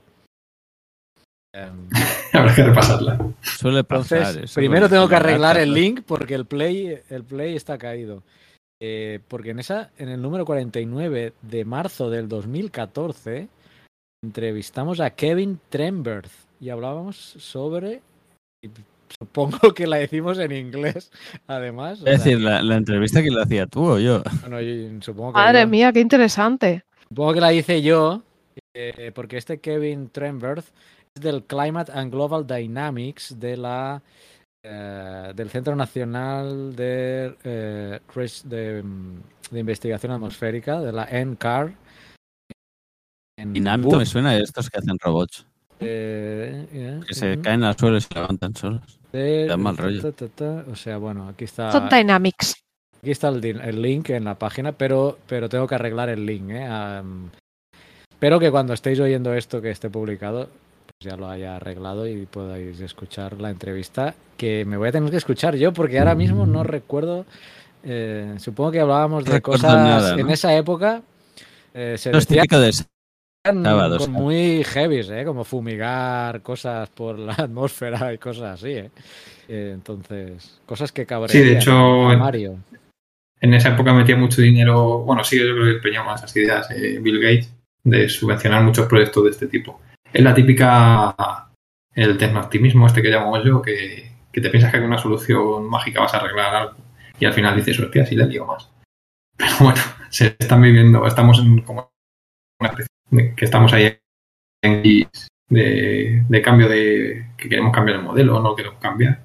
Y estamos aferrándonos a, lo que sea que nos permita seguir manteniendo el ritmo de vida loco que llevamos sin con una solución mágica, vamos, que no, que no va a existir. Que vas a tener que empezar a, pensar ya en ya no tanto a lo mejor en cambiarlo o algo así, pero sí en, en asumir las consecuencias de lo que hay. Así que, pero bueno, el que quiera seguir creyendo en, en hadas y madrinas, estas cosas, que, lo siga tecno creyendo. soluciones, ¿no? Tecno, Sí. tecnobuenismo. Va- Vayamos a cre- empecemos a crear nombres, igual que la gente eh, crea antropocenos y cosas así. Nosotros tendríamos que crear. Eso. Más neologismos. Estamos hartos del tecnobuenismo. Es el creativo. Presoceno. Bien. Eh, si queréis comento dos cosas rápidas antes de entrar en vivo del logo del ISME. Y entramos al tema interesante. Sí, va muy rápido. Mira, eh, Creativo. Sigue, sigue, perdón. no, es que no, no te he oído lo que habías dicho. No, pregunta- me preguntaba irónicamente lo creativo. Ah, vale, vale, sí, sí. Tan, tan, tan. Ya, ya vamos a entrar. Solo os comento rápidamente que el presidente de Turkmenistán ha ordenado cerrar la puerta al infierno. Seguro que muchos de los que nos escuchan eh, tienen en mente ese agujero ahí en Turkmenistán que está incendiado, ¿no? Eh, pozo de Darbaza. Eh, que estaba leyendo que es, es de origen antrópico, porque estaban ahí buscando gas y la liaron parda, está hablando en plata. Y la liaron parda que estaba leyendo que, que le prendieron fuego ellos mismos, o sea, para que no... Entonces sale el presidente que, que es- esto es una zona turística ahora. eh, la gente llega a ver eso, ¿no? Pero bueno, que dice que no puede ser, hay que cerrar esto, es un problema ambiental. Y yo más que un problema ambiental creo que más va como eh, que, que aquí se está yendo el gas, tías, y aquí el gas lo necesitamos nosotros. Ahora, además que geopolíticamente está todo el follón este con entre Rusia, Europa y todo el tema del, del gas, eh, pues bueno, supongo que por ahí irán. Sí, la verdad es Eh, que esto lleva ardiendo desde 1971. ujú. Sí, sí. Es alucinante. O sea, era una prospección de gas de geólogos soviéticos que vieron cómo, pues eso, sus equipos eh, se eran tragados por la tierra cuando se abrió el agujero, porque eh, había una cueva subterránea llena de gas natural que se hundió. Y ellos que temían que este cráter eh, provocara el escape de gases peligrosos, pues se les ocurrió, uff, esto puede estar ocasionando gases terribles, no sé qué, vamos a prenderle fuego. Y dijeron, va, esto se va a extinguir en un par de días, no pasa nada, venga, préndele fuego, Mariano. Pues mira, desde los años 70. Marianov. Marianov. Exacto. Marianov con, con el lápiz en la oreja que se le ocurriría la idea. Es que no me fastidies. Sí, pero la idea de ahora también, porque la cosa es, bueno, queremos cerrarlo. Pero ¿Cómo lo están cierran? buscando, ¿no? Dice, Un hormigón, con un van a tapón de abrir- hormigón de toda la Van a vida. abrir algún proyecto a ver quién, porque aquí dice el vicepresi- vice primer ministro turkmeno, Shahim Abdramanov, responsable de la industria energética, ordenó convocar a científicos y, si fuera necesario, a especialistas extranjeros para apagar las llamas que en las últimas décadas se habían convertido en una atracción turística. Así que, bueno, si hay alguien en la audiencia que sabe apagar este tipo de, de emanaciones terrestres, es muy pues sencillo, vaya a Turkmenistán. muy fácil. Hay dos soluciones. La de siempre, la, La de bomba atómica. Eso Y si es como hay que cerrar una puerta de- del infierno, es llamar a los Winchester de Supernatural, que están acostumbrados a hacer estas cosas también. Así que Pues eso. Bueno, pues era la noticia que os traía que me ha parecido curiosa. Por cierto, que el cráter, el cráter entre comillas, tiene 70 metros de ancho y 20 de profundidad. Así que, eh, Así nada, ¿eh? Si queréis, antes de que lo clausuren, pues eh, o podéis hacer dos cosas, os presentáis para pagarlo o vais antes de que lo cierren si queréis visitarlo turísticamente. Vas con una batamanta, ¿no? Y dices, no, si la tiras se apaga esto. Exacto. La otra Echarle- noticia... Es enorme. Sí, hombre, sí, 70 metros de ancho, ¿eh? Eh, Es enorme. y la otra que afecta a Sara, o ha afectado a Sara, que son los satélites de Elon Musk y su Starlink. Em, porque, bueno, a ella lo ha afectado, no este caso que voy a contar, que es que se ha caído uno de los satélites. Por cierto, que no fue el único que se cayó. En ese mismo periodo de tiempo fueron, se cayeron dos más. Eh, ¿Qué día fue esto? El 24 de enero a las 11 de la noche y cruzó desde, digamos, desde la zona del estrecho de Gibraltar hacia la zona del Cantábrico. Pues, eh, fue reentrando en la, en la atmósfera por un, por un fallo, ¿no? Estaba leyendo, resulta que hay una estimación, porque este satélite se lanzaron en enero del año pasado. O sea, un año de vida, ¿cómo es que está fallando, ¿no? Pues bueno, eh, como en todo hay unas probabilidades y eh, los satélites han calculado que tienen una tasa de fallo del 2,5%. Pues nada, estos, a este que cayó por la, o cruzó la atmósfera la zona de España y los otros dos, pues nada, les afectó este porcentaje.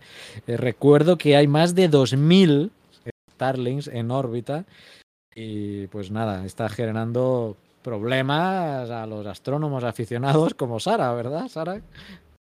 Sí, porque es infernal. La verdad es que a mí me afecta en visual, pues nos afecta, yo hago astronomía visual de amateur, bueno, Mario y yo, y nos afecta porque tú estás observando y bueno, lo ves pasar. Estás viendo algo y ves de repente pasar el satélite y te incordia, te incordia con el brillo, te deslumbra un poco.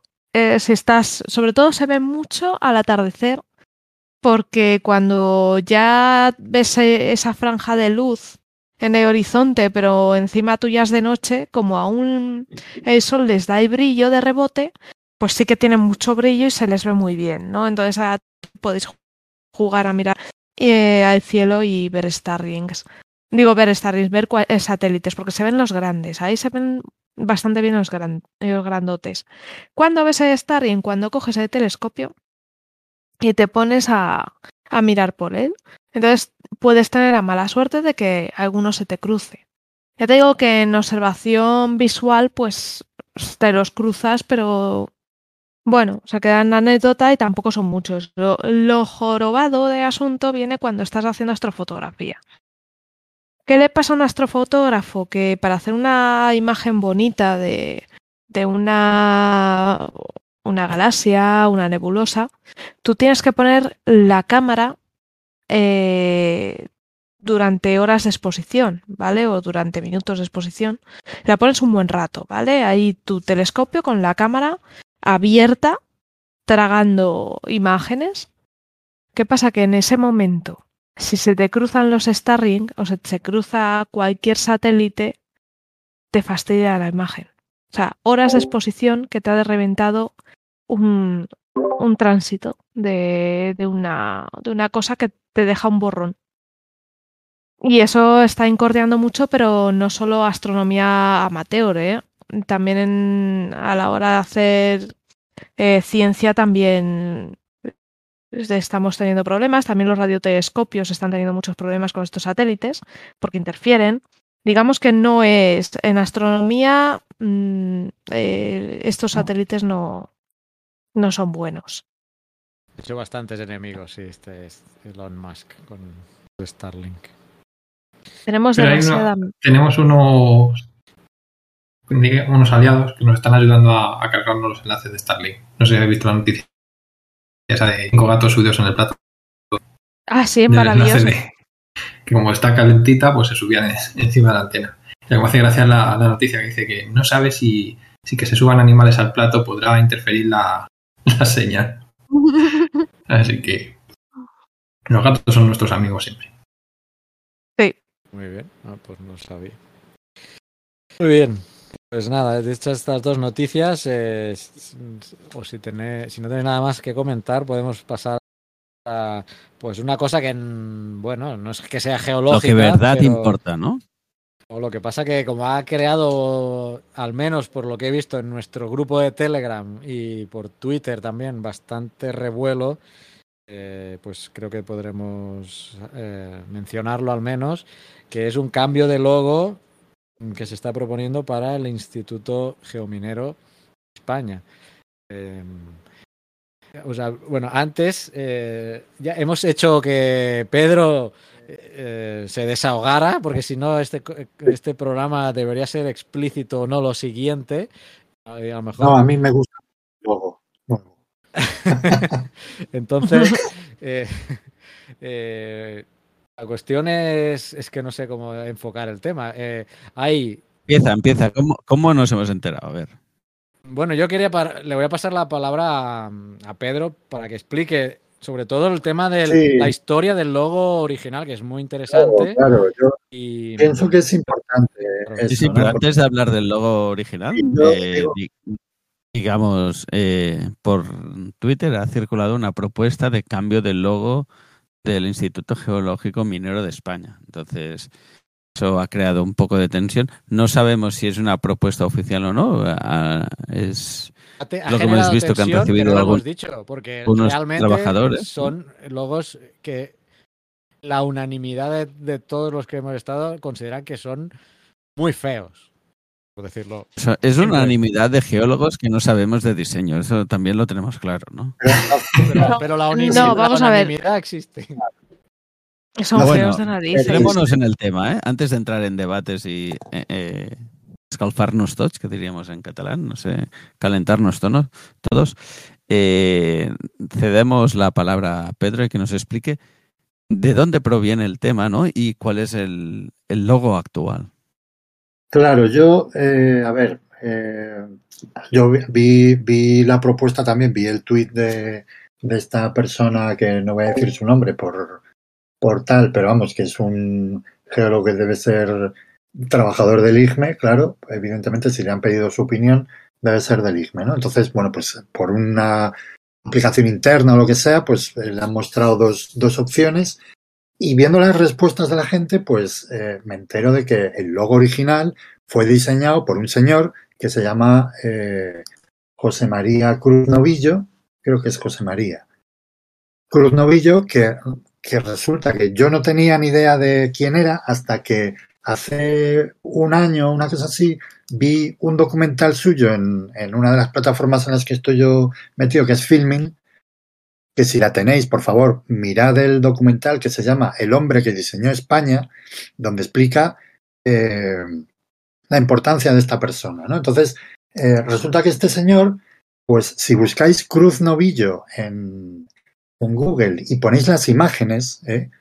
Y pues si no, es eh, más fácil, Pedro, Sí. eh, la página web de su estudio de diseño, esta persona ya falleció, pero el estudio sigue en pie, claro, es www.cruznovillo.com.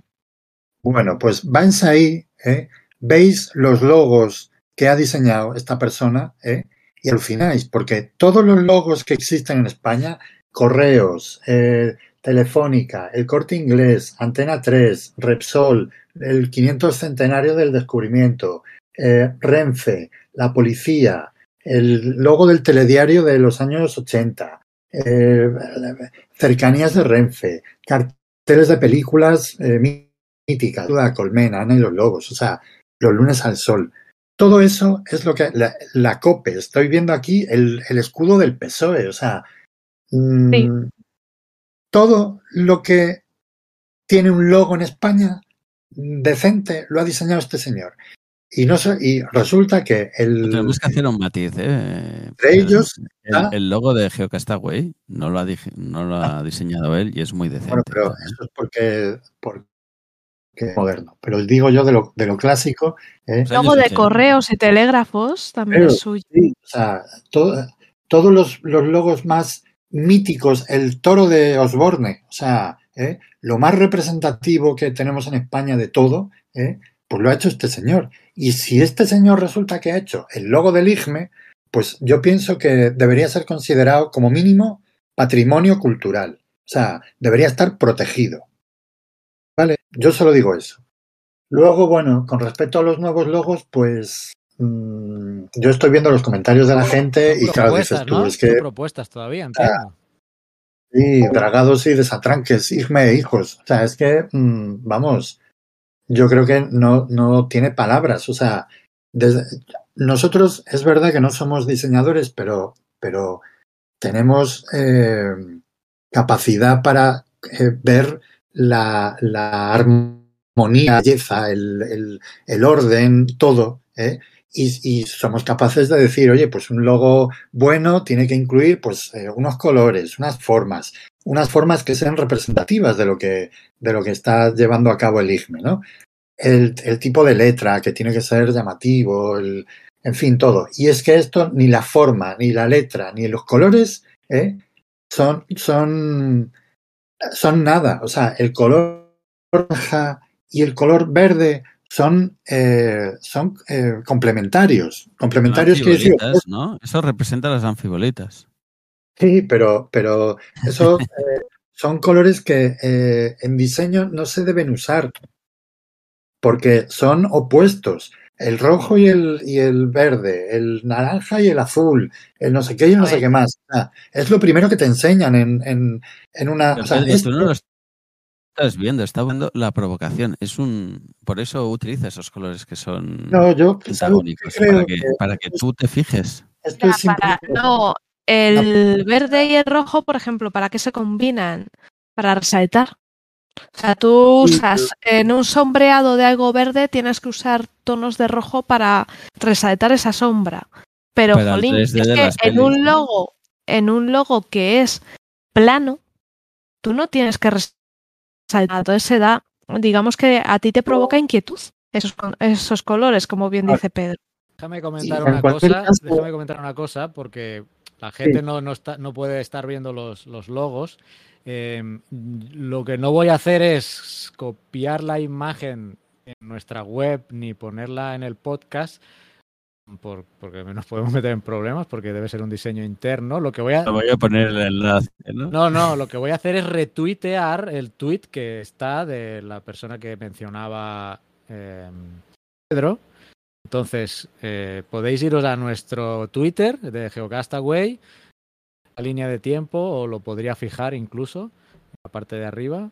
Y mientras, Si no, mientras- mirad los temas. que hablar del logo y la gente si no, no lo ve, Claro, pero por eso menciono ahora que podéis ir a nuestro Twitter ¿eh? y ahí eh, he retuiteado eh, un tweet a una persona que él lo ha colgado, o sea que ahí no nos podemos meter en, en problemas. Solo quería hacer Yo- esa- no, seguro que en Trending Topics de lo que se habla en España ahora mismo está ahí, ¿eh? pero no sé. Si cuando se publique esto palabras. veis que ese tweet ya no existe, es que el, el señor que lo ha publicado le han tocado el, el crustó, como decimos, ¿eh? le han dicho, eh, quita eso de ahí. conociendo, conociendo cómo son últimamente, eh, yo, mm, vamos, por eso no lo quiero mencionar, porque yo, yo qué sé, se está es un lío, pero bueno, en fin, yo qué sé. Vale, No, pues ahora, A mí, ahora ya podemos hablar del logo, habiendo hecho esta los- aclaración. Los, o sea, los propuestos me parecen un despropósito porque no es- está claro que no hay un diseñador detrás de eso. Hay un, hay un, una persona que no tiene el más mínimo, la más mínima idea de, de diseño. O sea, eso, eso es así. Pero no solamente diseño, sino, tam- sino que tampoco sabe para qué sirve el IGME. ¿eh? O sea, no, no tiene ni idea de nada. ¿eh? La persona que ha hecho eso es mm, pues completamente ignorante. Claro, no es culpa suya. A esa persona le habrán ordenado, oye, hazme una cosa. ¿eh? Pero, vamos, mm, Sí, sí, es que yo también opino. a mí me gustaría resaltar el, el, sobre todo, independientemente de la morralla esa, que yo sinceramente preferiría que no lo vierais. Para ver algo horrible, pues mejor no verlo. Eh, id a ver los, los logos que hizo este señor, el Cruz Novillo, donde está incluido el del IGME. Además, tiene un, tiene un cartel con todos los logos que ha diseñado y resulta que el suyo está en un lugar, o sea, el suyo, el, de, el del IGME, El está en un sitio privilegiado, ¿no? Que es en la fila de arriba a la derecha y tal. O sea, que es un logo que... que este Y señor- además, una cosa interesante que creo yo de esta historia es, por ejemplo, también hizo el, el logo de Repsol, ¿no? Sí, sí. Y el logo de Repsol ha sido reinterpretado a lo largo del tiempo. Así que Sí, el de, haya hecho un El de diseño Endesa, por ejemplo, el de Endesa es suyo. claro, También. El de Antena una 3, cosa puede de- ser buena y se puede reinterpretar. No, no, no quiere de decir que nos cerremos a eso, ¿no? Pero realmente de la Comunidad de Madrid, para que os hagáis una idea, diseñado en el 84, es suyo.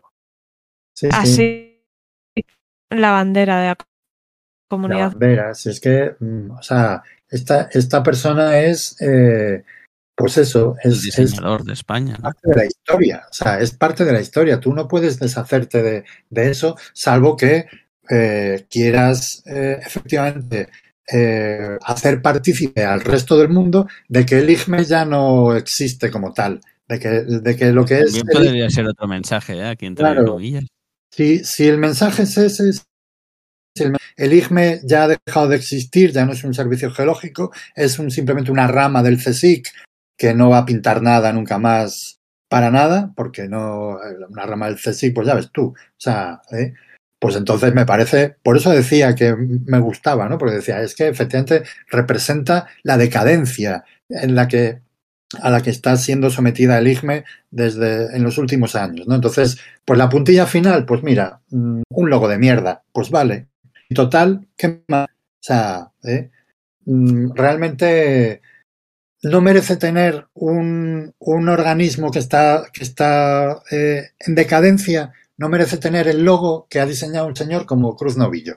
Y ya está. ¿eh? Entonces, pues que lo cambien, me da igual. Total, va a desaparecer, no, no tenemos servicio geológico en España ya. O sea, eso lo tenemos que asumir. ¿eh? Entonces, pues, pues nada, esto simplemente sería mm, pues un paso Déjame leerte. más. la mucho más Déjame leer. La- el logotipo de la cementera Portland es suyo. Qué chulada. Es que te pones a mirar Es los todo, logotipos Todo. y alucinas. Pero es que además alucinas porque además era escultor. Sí, sí, pero sí, además yo me acuerdo que hace poco hablamos de, de este, hablé yo de este hombre en el podcast, porque después de ver el documental resulta que el tío, eh, una de las últimas cosas que hizo, quiero recordar, porque era como una especie de, obra de, de, obra que era una especie de concierto o algo así, que, que estaba siendo eh, emitido de manera automática y que tenía previsto eh, terminar dentro de dos millones de años, que yo decía, pero, pero este tío, o sea, eh, había que hacerle un homenaje, porque una, un señor que piensa en geológico, eh, o sea, que es capaz de, mezclar el tiempo con... A mí me pareció un, logro, ¿no? Y una cosa digna de mención. Y que ahora resulta que el IGME decida eh, prescindir de, su logo eh, y cambiar, sobre todo, prescindir, vamos, prescindir, puede prescindir de lo que le dé la gana, pero cambiarlo por esa morralla que han puesto, a mí me- simplemente me parece demencial. O sea, yo no entiendo nada, la verdad es que no. Este comentario, Hay que recordar. este comentario Hay que recordar, por eso. Perdona, eh, Carlos. Hay que recordar que estamos opinando sobre una captura de pantalla de una persona que no sabemos si hay más propuestas o no, ¿eh? Pero eh, opinamos Pues- en base a lo que hemos podido ver y. Sí, pero vamos, eso, ¿eh? La- hombre, yo espero que no haya más, porque como sean del estilo, joder, ¿qué es eso? Mm, pero vamos, mm, no, no, no sé. De todas maneras, eh, eh, claro, hay que ver también de dónde viene esto, porque el CSIC está haciendo cosas muy raras. Nosotros teníamos, nosotros tenemos un centro asociado a, la Complutense, que es el IGEO. El IGEO es un, un instituto de mixto entre el CSIC y, y la Complu, ¿no? Y esta parte de este IGEO estaba en nuestro departamento de petrología, ¿no? Entonces, bueno, pues cuando queríamos comprarnos un coche para el departamento, no, como en la universidad no eh, hubo una época en la que no podías acumular dinero del departamento, sino que te lo tenías que gastar cada año, nunca teníamos dinero para comprar coches. Entonces nos tenía que ayudar siempre el IGEO a través del IGME, ¿no? Del, del CSIC.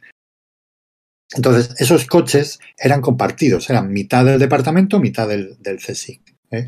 Bueno, se escindió el IGEO, se fue, digamos, a una sede propia en la, dentro de la universidad y decidieron llevarse los coches. ¿eh?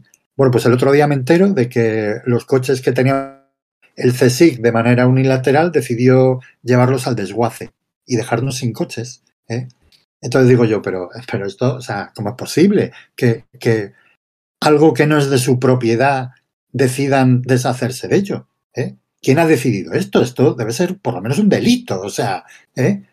Entonces, claro, no me extrañaría que el CSIC estuviera detrás de esto, que no fuera realmente el IFME, sino que fuera algo eh, impuesto por, por, por, el CSIC, ¿no? Por algo, pues que, que, parece ser que no tiene ningún tipo de criterio. O sea, yo la verdad es que estoy flipando, pero bueno, en fin, es lo que hay.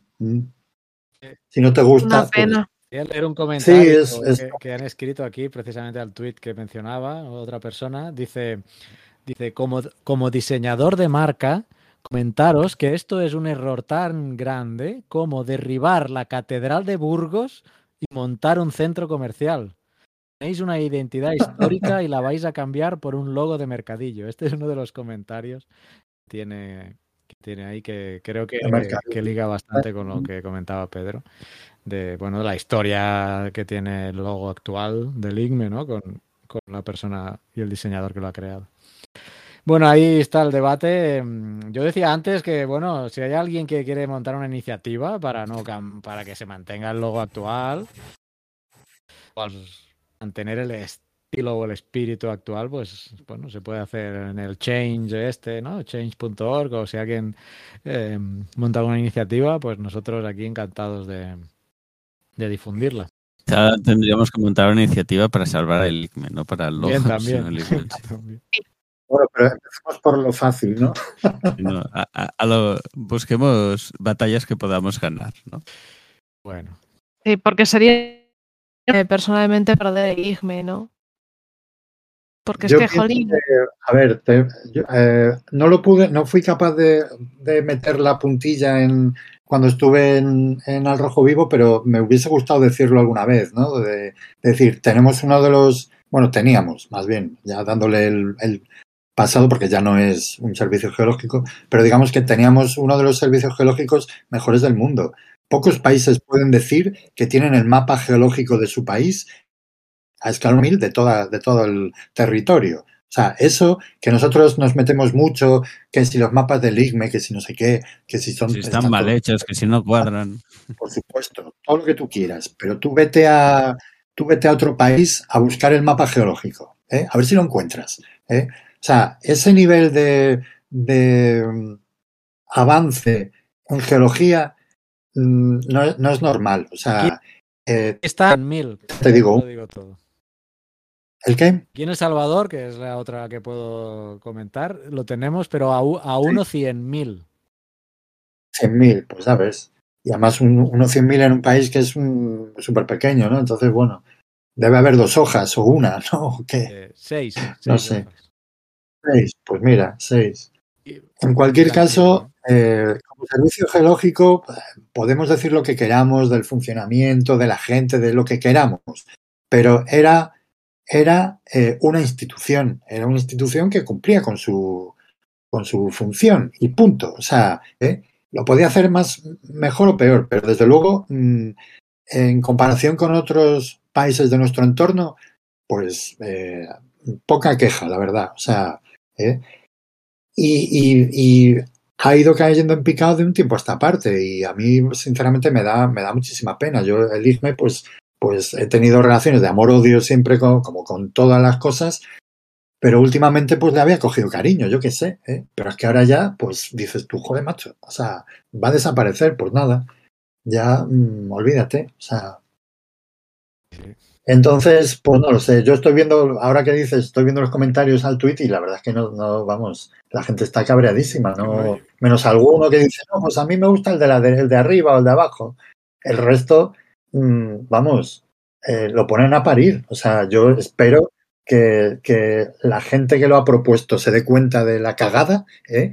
y, y, se largue por donde ha venido. O sea, ¿eh? porque, porque si no, pues nada. Ya os digo yo que va a ser el, el, la puntilla. ¿Mm? Exacto. como no hay otro volcán pronto, se van a la mierda. O sea, así te, lo, lo digo. O sea, ¿eh? en fin. Bueno, pues así está el patio. Bueno. Eh, veo que en todos lados cuecen habas, ¿eh? En fin, eh, Sí, sí. creo que tenemos todos los temas tocados. eh, no sé si nos hemos dejado algo. Hay un tema, ¿eh? Por ahí. Un tema serio. Pero ahí. falta el sorteo. Pero menos mal falta el sorteo, pero a- Ahora, aparte ahora. del sorteo está todo, ¿no? No, yo, para mí, el tema serio era el Ah, sorteo. vale, que- vale. Bueno, a ver, el sorteo que te, yo creo que 2022. tenía que haber sido en octubre, si no recuerdo mal, de 2021. Él se ha despistado, ¿no? Es decir, que nadie nos ha reclamado. Oye, que no habéis hecho el sorteo. Eh, ¿que habrá- Sí, sí. ¿Ha reclamado gente? No, no, que digo que también han estado Ah, por despistadillos. eso de que no- no sé, habrá que buscar no otras recordarnos nada. Bueno, no pongamos la culpa a los otros, asumamos culpa. A ver, ¿qué, qué hay, del- por el- qué hay que qué hay para sortear? Yo me traje de Yellowstone, tengo un flipbook, que yo no sé en español. Es un librito de eso, ¿te acuerdas que hacíamos dibujitos en, en un montón de papelitos y, y los íbamos pasando y, y se animaban? Sí. Se animaban, ¿no? Eh, cogías- Eso era de cuando éramos muy pequeñitos, ¿no? Para, para hacer como una movie. Pues ahí en Yellowstone tienen flipbooks con animalitos y, y tal, ¿no? Entonces, eh, pues nada, pasas, pasas el librito y sale un oso que te viene a comer o, o un, rinoce- un rinoceronte, no, un búfalo. ¿eh? Es, eh, el sonido, a ver si se oye el sonido. Y sonidos más agradables, ¿eh? Pero bueno, Sí, se oye, se oye. Buscar el flipbook. Si lo haces más a poco a poco, parecerá más chulo. Es que era una libreta, lo he hecho con una libreta, Está- pero ahora me he levantado a buscar el, el Ah, vale. flipbook original. O sea, esto es lo que vamos a sortear, es esto, oíd, oíd. Este Eso, eso ha sonado, No, sonado muy bien. otra cosa, ver, ¿eh? Lo voy a hacer, al- lo voy a hacer No, no ha sonado muy A ver, otra apetitoso. Claro, esto es muy rápido, ¿eh? Aquí... Ah, no, no es de un búfalo, mira. Es del Old Faithful Flipbook, que es el Heiser, el famoso Heiser. Entonces, no es solo las imágenes, ¿eh? parece un pedo. es de En el lado derecho están las, sec- las secuencias en el lado derecho y en el izquierdo hay unas todo unas explicaciones y tal. ¿no? Entonces, esto es una de las cosas Pero que hay que el, sortear. el libreto está autogra- el libreto está autografiado por Yugi. Ah, no. Podría firmarlo yo si queréis, pero no creo que tenga mucho valor mi firma. Bueno, o firmado por Yugi y No, ya no está. lo vi. O por Bubu. Sí. Ubu, sí, pon una mano. Hay que, re- hay que reivindicar más la imagen de Bubu, pobre hombre. Si voy el flipbook al revés, el, el vapor del geyser sale, va al revés, qué chulo. Uh, se, va- se mete en la tierra, es muy guay. Bueno, es como Sonido- el sonido de persona que acaba de comer fabada también es muy agradable. El Phaser de Zelda, ¿no? bueno, pues esta es una cosa. No sé si había algo más que sortear. A veces, a veces Pedro tiene algo por ahí, pero no sé esta vez si tiene algo. Sí, yo no sé, tendría que buscar en el despacho, que es donde tengo todas las cosas, pero puedo buscar algo, no Eh, lo sé. Bueno, hacemos Eh, esto y una cosa tuya que tengas por ahí. Venga, va, sí. Venga, pues dos, dos personas, Es el tipo de dos personas sorteos que me que gustan. enviaron su foto con el hashtag eh, Geocast Verano 21, ya estamos en el 2022, pues se va a ganar eh, un flipbook y otra cosa que será sorpresa, pero Pedro tiene cosas muy chulas por su despacho. Entonces, O sea, sorpresa. yo tengo la lista delante, son 33, 33 entradas. Algunas se repiten, ¿eh? No son 33 personas mencionarlo, porque lo hice automático. Todos los tweets que iban generándose se tiraban a una hoja Excel. Entonces tengo el listado eh, y alguna puede ser que se repita. Obviamente no le va a tocar eh, a, la misma persona las dos cosas. Eh, hemos quedado que nuestra mano inocente iba a ser Sara, pero bueno, como son dos premios, puede ser Sara y Mario, ¿no? Entonces, Sí, yo tengo aquí puesto un generador de números. Venga, 33. ¿Quién se lleva? Eh, ¿Qué empezamos? Por el, por el flipbook. Venga, por el flipbook del Old Faithful, el famoso geyser del Yellowstone National Park. Y eh, Sara me va a decir eh, en- del 1 al 33 quién le va a tocar. Cuando tú quieras. Chin, chin, chin, chin, chin, chin, 28. El 28 es para eh, Green Toes. Green Pip Toes. Mm. Ah, Sara. Eh, voy a abrir, Yo no soy. el Twitter. No, la otra, la otra Ah, Sara. Sara, Eh, efectivamente. Aquí, Sara, arroba Sí. Green Pip Toes, eh, nos envía fotos de. eh, Fotones, mejor dicho. Pues subió unas fotos fotos. chulas, chulas. ¿De dónde son? ¿No lo dicen? Eh, ah, de. Barrier. Barrier es el anagrama de hervir, que viene como anillo al dedo. Es eh, muy populares estas fotos. Pues mira, bien, bien ganado el flipbook para Sara Green Pip Toes. Eh, te haremos una mención, y, o si nos escuchas antes, eh, déjame apuntarlo, que luego se me va a olvidar. Me ha tocado. Bueno, ya está grabado esto, o sea que no tendrían por qué olvidarse. Arroba. Así ya no tengo que buscar el minuto. Green Pip Toes. Muy bien. Pues para ti el flipbook y el regalo sorpresa será para, pues, otra vez, del 1 al 33, menos eh, obviamente el 28, será para. Si, como si hay alguno repetido, pues me iré al inmediatamente superior que tenga. Inferior, si es que sale el 1. Dale, botón. Venga. Chan, 14. 14. El 14 es CFM Doc. Café, Cafem Doc o algo así. A ver, voy a abrir el Twitter. Hombre, aquí con, el- con el sostenimiento vida. Sostenimiento vida, puede ser. Me he equivocado del. Pero que es un retweet, es un retweet. Vale, espera, vamos a ver, vamos a hacerlo bien. Porque es el retweet de café. Ajá, entonces el, el- vamos a darle el premio al tweet original, que es Sostenimiento Vida, que nos escribió eh, de Calatrava, ¿eh? del campo de Calatrava, nos envió unas fotos aquí, historia y patrimonio. Oh, No del arquitecto, ¿eh? Del Sí, campo. cuarcitas y escorias volcánicas aprovechadas para la construcción de esta imponente fortaleza fronteriza. Bien. Bien, la verdad que aprovecho para deciros, si vivís en el interior de la península ibérica y os apetece ver volcanes, no tenéis que iros muy lejos. En Campo de Calatrava hay un montón y es que están preparando el geoparque de, de Ciudad Real y merece la pena ir visitando porque ya tienen cositas preparadas, están preparando un montón de cosas es- y la verdad merece mucho la pena. Exacto. Bien, pues ya tenemos los dos ganadores, la verdad, con fotos muy, muy chulas, ¿eh? Y ya lo vamos Sí, a verdad. mencionar ya por, por nuestro Twitter para que vean que meses después de que tendría que haber sido el sorteo, ya han conseguido un premio. Vamos a ver cómo hacemos el de este año. Ya casi empalmamos, Oscar, sí, sí, casi empalmamos con la del 2022. Sí, ya podemos hacer Geocast Verano 22. ¿eh? Casi, casi. Muy bien, pues no sé, podríamos terminar el programa así, en alto, ¿no? Con este mm, sorteo, regalando cositas. Y por mi parte, pues nada, gracias a todos eh, y nos vemos el mes que viene. Un besito. Muy bien. Hasta luego. A la próxima. Adiós. Ah, no, no, no, no digas adiós. Carlas. Espérate. Tenemos la geoquedada aquí. Ah, cierto, mira que lo tenía apuntado. hacer un ¿Verdad? ¿no? Lo tenía apuntado, ¿eh? Pero ya me, Bien. había- me había avanzado. Oye, tío, que Pero bueno, comenta, Ibas a comenta, decir stop verdad, recording ya, Estáis ¿no? No. ahí coordinando. Habrá tema. gente que ya haya dado hay podcast a pagar aquí en Evox. No, no, no, no apaguéis. no, no, muy mal. Aguanten, todavía hay más. Menciona, menciona. ¿cómo chan, chan. Hay fechas y todo, ¿no? Tenemos, ¿qué tenemos? A ver, estamos montando la geoquedada, que tenía que ser en Granada, pero al final es en Toledo. Cosas de la vida. Y de Veniros la a Toledo. Multiverso. ¿no? Esto es lo del multiverso. El metaverso. del- Yo que no he, visto, no he visto ni una película de Marvel, sé que es el multiverso, imagínate. Bueno, eso.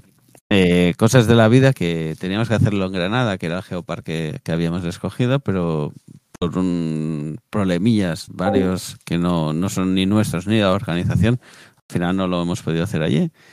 Y, y se propone hacerlo en Toledo. Que teníamos gente con ganas de hacerlo y dijimos, venga, va, pues allí, allí nos vamos. Nada, tenemos ya cerrado el. Bastante cerrado, estamos cerrando, pero bastante cerrado el cartel. Eh, hay gente bastante interesante y bien bonito. Nada, y, se celebra en Toledo, que está bastante cerquita de todos los sitios, menos de Granada y de Barcelona, pero bueno, no hay problema. Y, además que Toledo merece la pena si podéis coger, aparte de los días de Ageo Quedada, podéis coger un par de días más y visitar la zona, visitar alrededores. Es una ciudad muy bonita, llena de rincones que os van a enamorar y ya solo por eso merece la pena. alguna subidita, ¿no? He estado mirando. Yo, yo es que la verdad no conozco, soy totalmente eh, desconocedor de muchas zonas de, de la península y Toledo no la conocía. Y, y mirando por Google Maps y por servicios cartográficos españoles, higiene debe tener algo o no sé quién. Es igual. Eh, mirando fotos aéreas se parece eso bastante mm, con subiditas, ¿no? Voy a hacer piernas, ¿no? Cuando vaya por allí. Sí, Yo solo digo que tienes- hay que calles con barandillas para sujetarse. A partir Sí. de ahí ya, el que quiera. Eso es para a partir de las 12 de la noche, ponen las barandillas o en general. No, todo el día. Están puestas. Así Sí. que. yo esa calle me la encontré un día y dije, pero ¿qué es esto? No, no, sí son, sí son varias.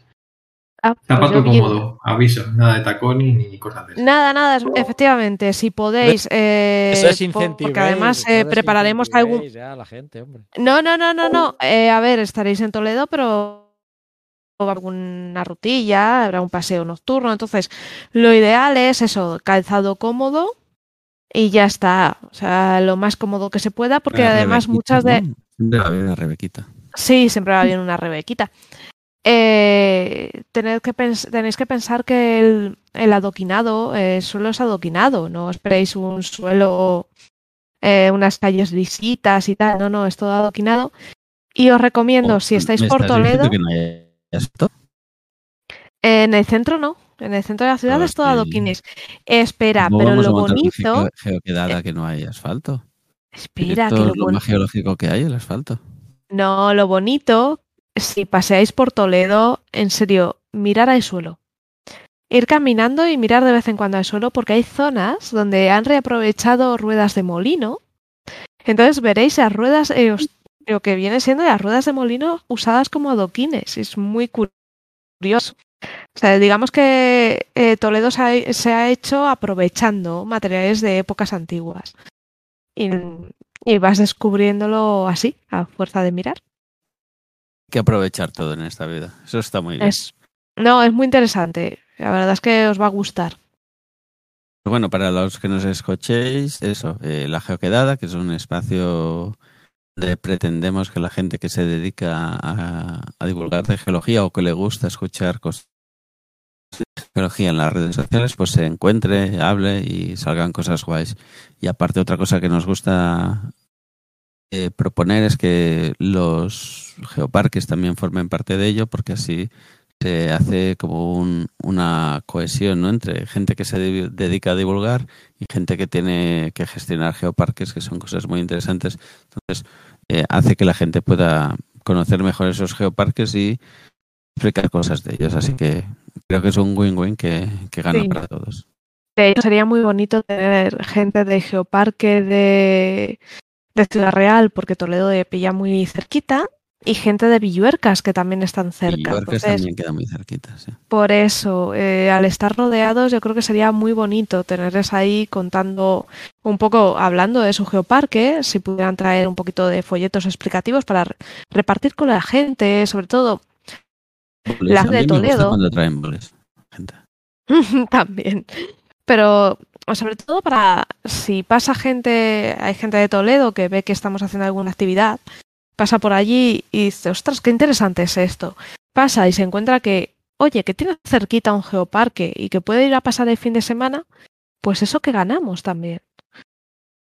Yo creo que Bueno, puede, puede ser un win-win. Y eso que decíamos, son charlas explicando. La intención es encontrarnos, ¿eh? pero también Sí. haremos charlas explicando cosas. Eh, tendremos gente hablando de geología local de Toledo, tendríamos gente hablando como divulgar en, en, en, espacios así más comunicativos, ¿no? Como Naum, que ha estado bastante por ahí haciendo cosas, pues explicando cositas. de campo, ¿no? No sé, a ver, está, ya decimos, estamos acabando. También, ¿no? Una salida de campo, sí. Eso, este año queríamos hacer la salida nocturna, que también puede ser chula. Sí. La verdad es que está interesante. ¿Se ha cortado, Sara? ¿No te he escuchado? No, no, no, que he dicho que sí, que la salida nocturna es, es una pasada. Muy bien. ¿Y qué iba a decir? ¿Y toda la información estará en la página de Geocastaway o de Geoda? ¿Cómo, cómo ha quedado eso? Sí, la idea la, la, colgaremos en Geoda en breve. Igualmente, desde Geocastaway ya os redirigiremos a Geoda, pero tenéis que ir a buscar en la página web de Geoda. perfecto. Ahí yo creo que las inscripciones además están ya a punto de abrirse también, así que estar atentos a, a la página de Geoda, que ahora no recuerdo cuál es, geoda.com, no, no sé. Geodadivulga.com diría que es, ¿no? Ah. Eh, nuestro Twitter seguro. Es quedar muy mal, ¿eh? Y estoy cargando a ver si... Sí, geodadivulga.com, efectivamente. Ya, no me nunca la de Geocastaway, pero me sé de geodadivulga.com y nuestro Twitter, así que estad atentos porque pues ya se viene la segunda geoquedada que quedó interrumpida por todo este tema de la pandemia, pues por casi dos años, diría, ¿no? Más o menos. Muy bien. Sí, año medio largo. Perfecto, pues hoy sí, ¿no? Ya está todo dicho.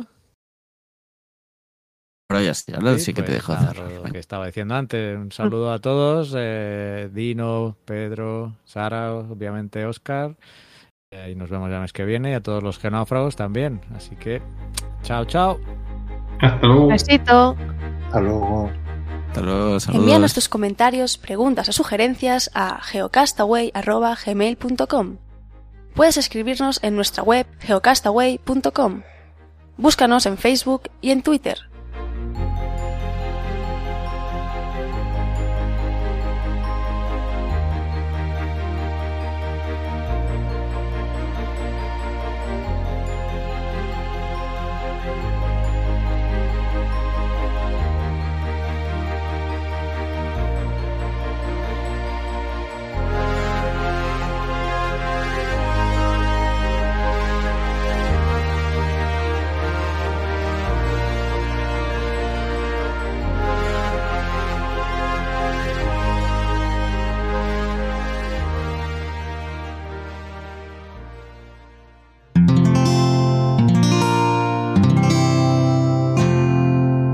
Escuchar más capítulos de este podcast y de todos los que pertenecen a la comunidad Cuonda en cuonda.com.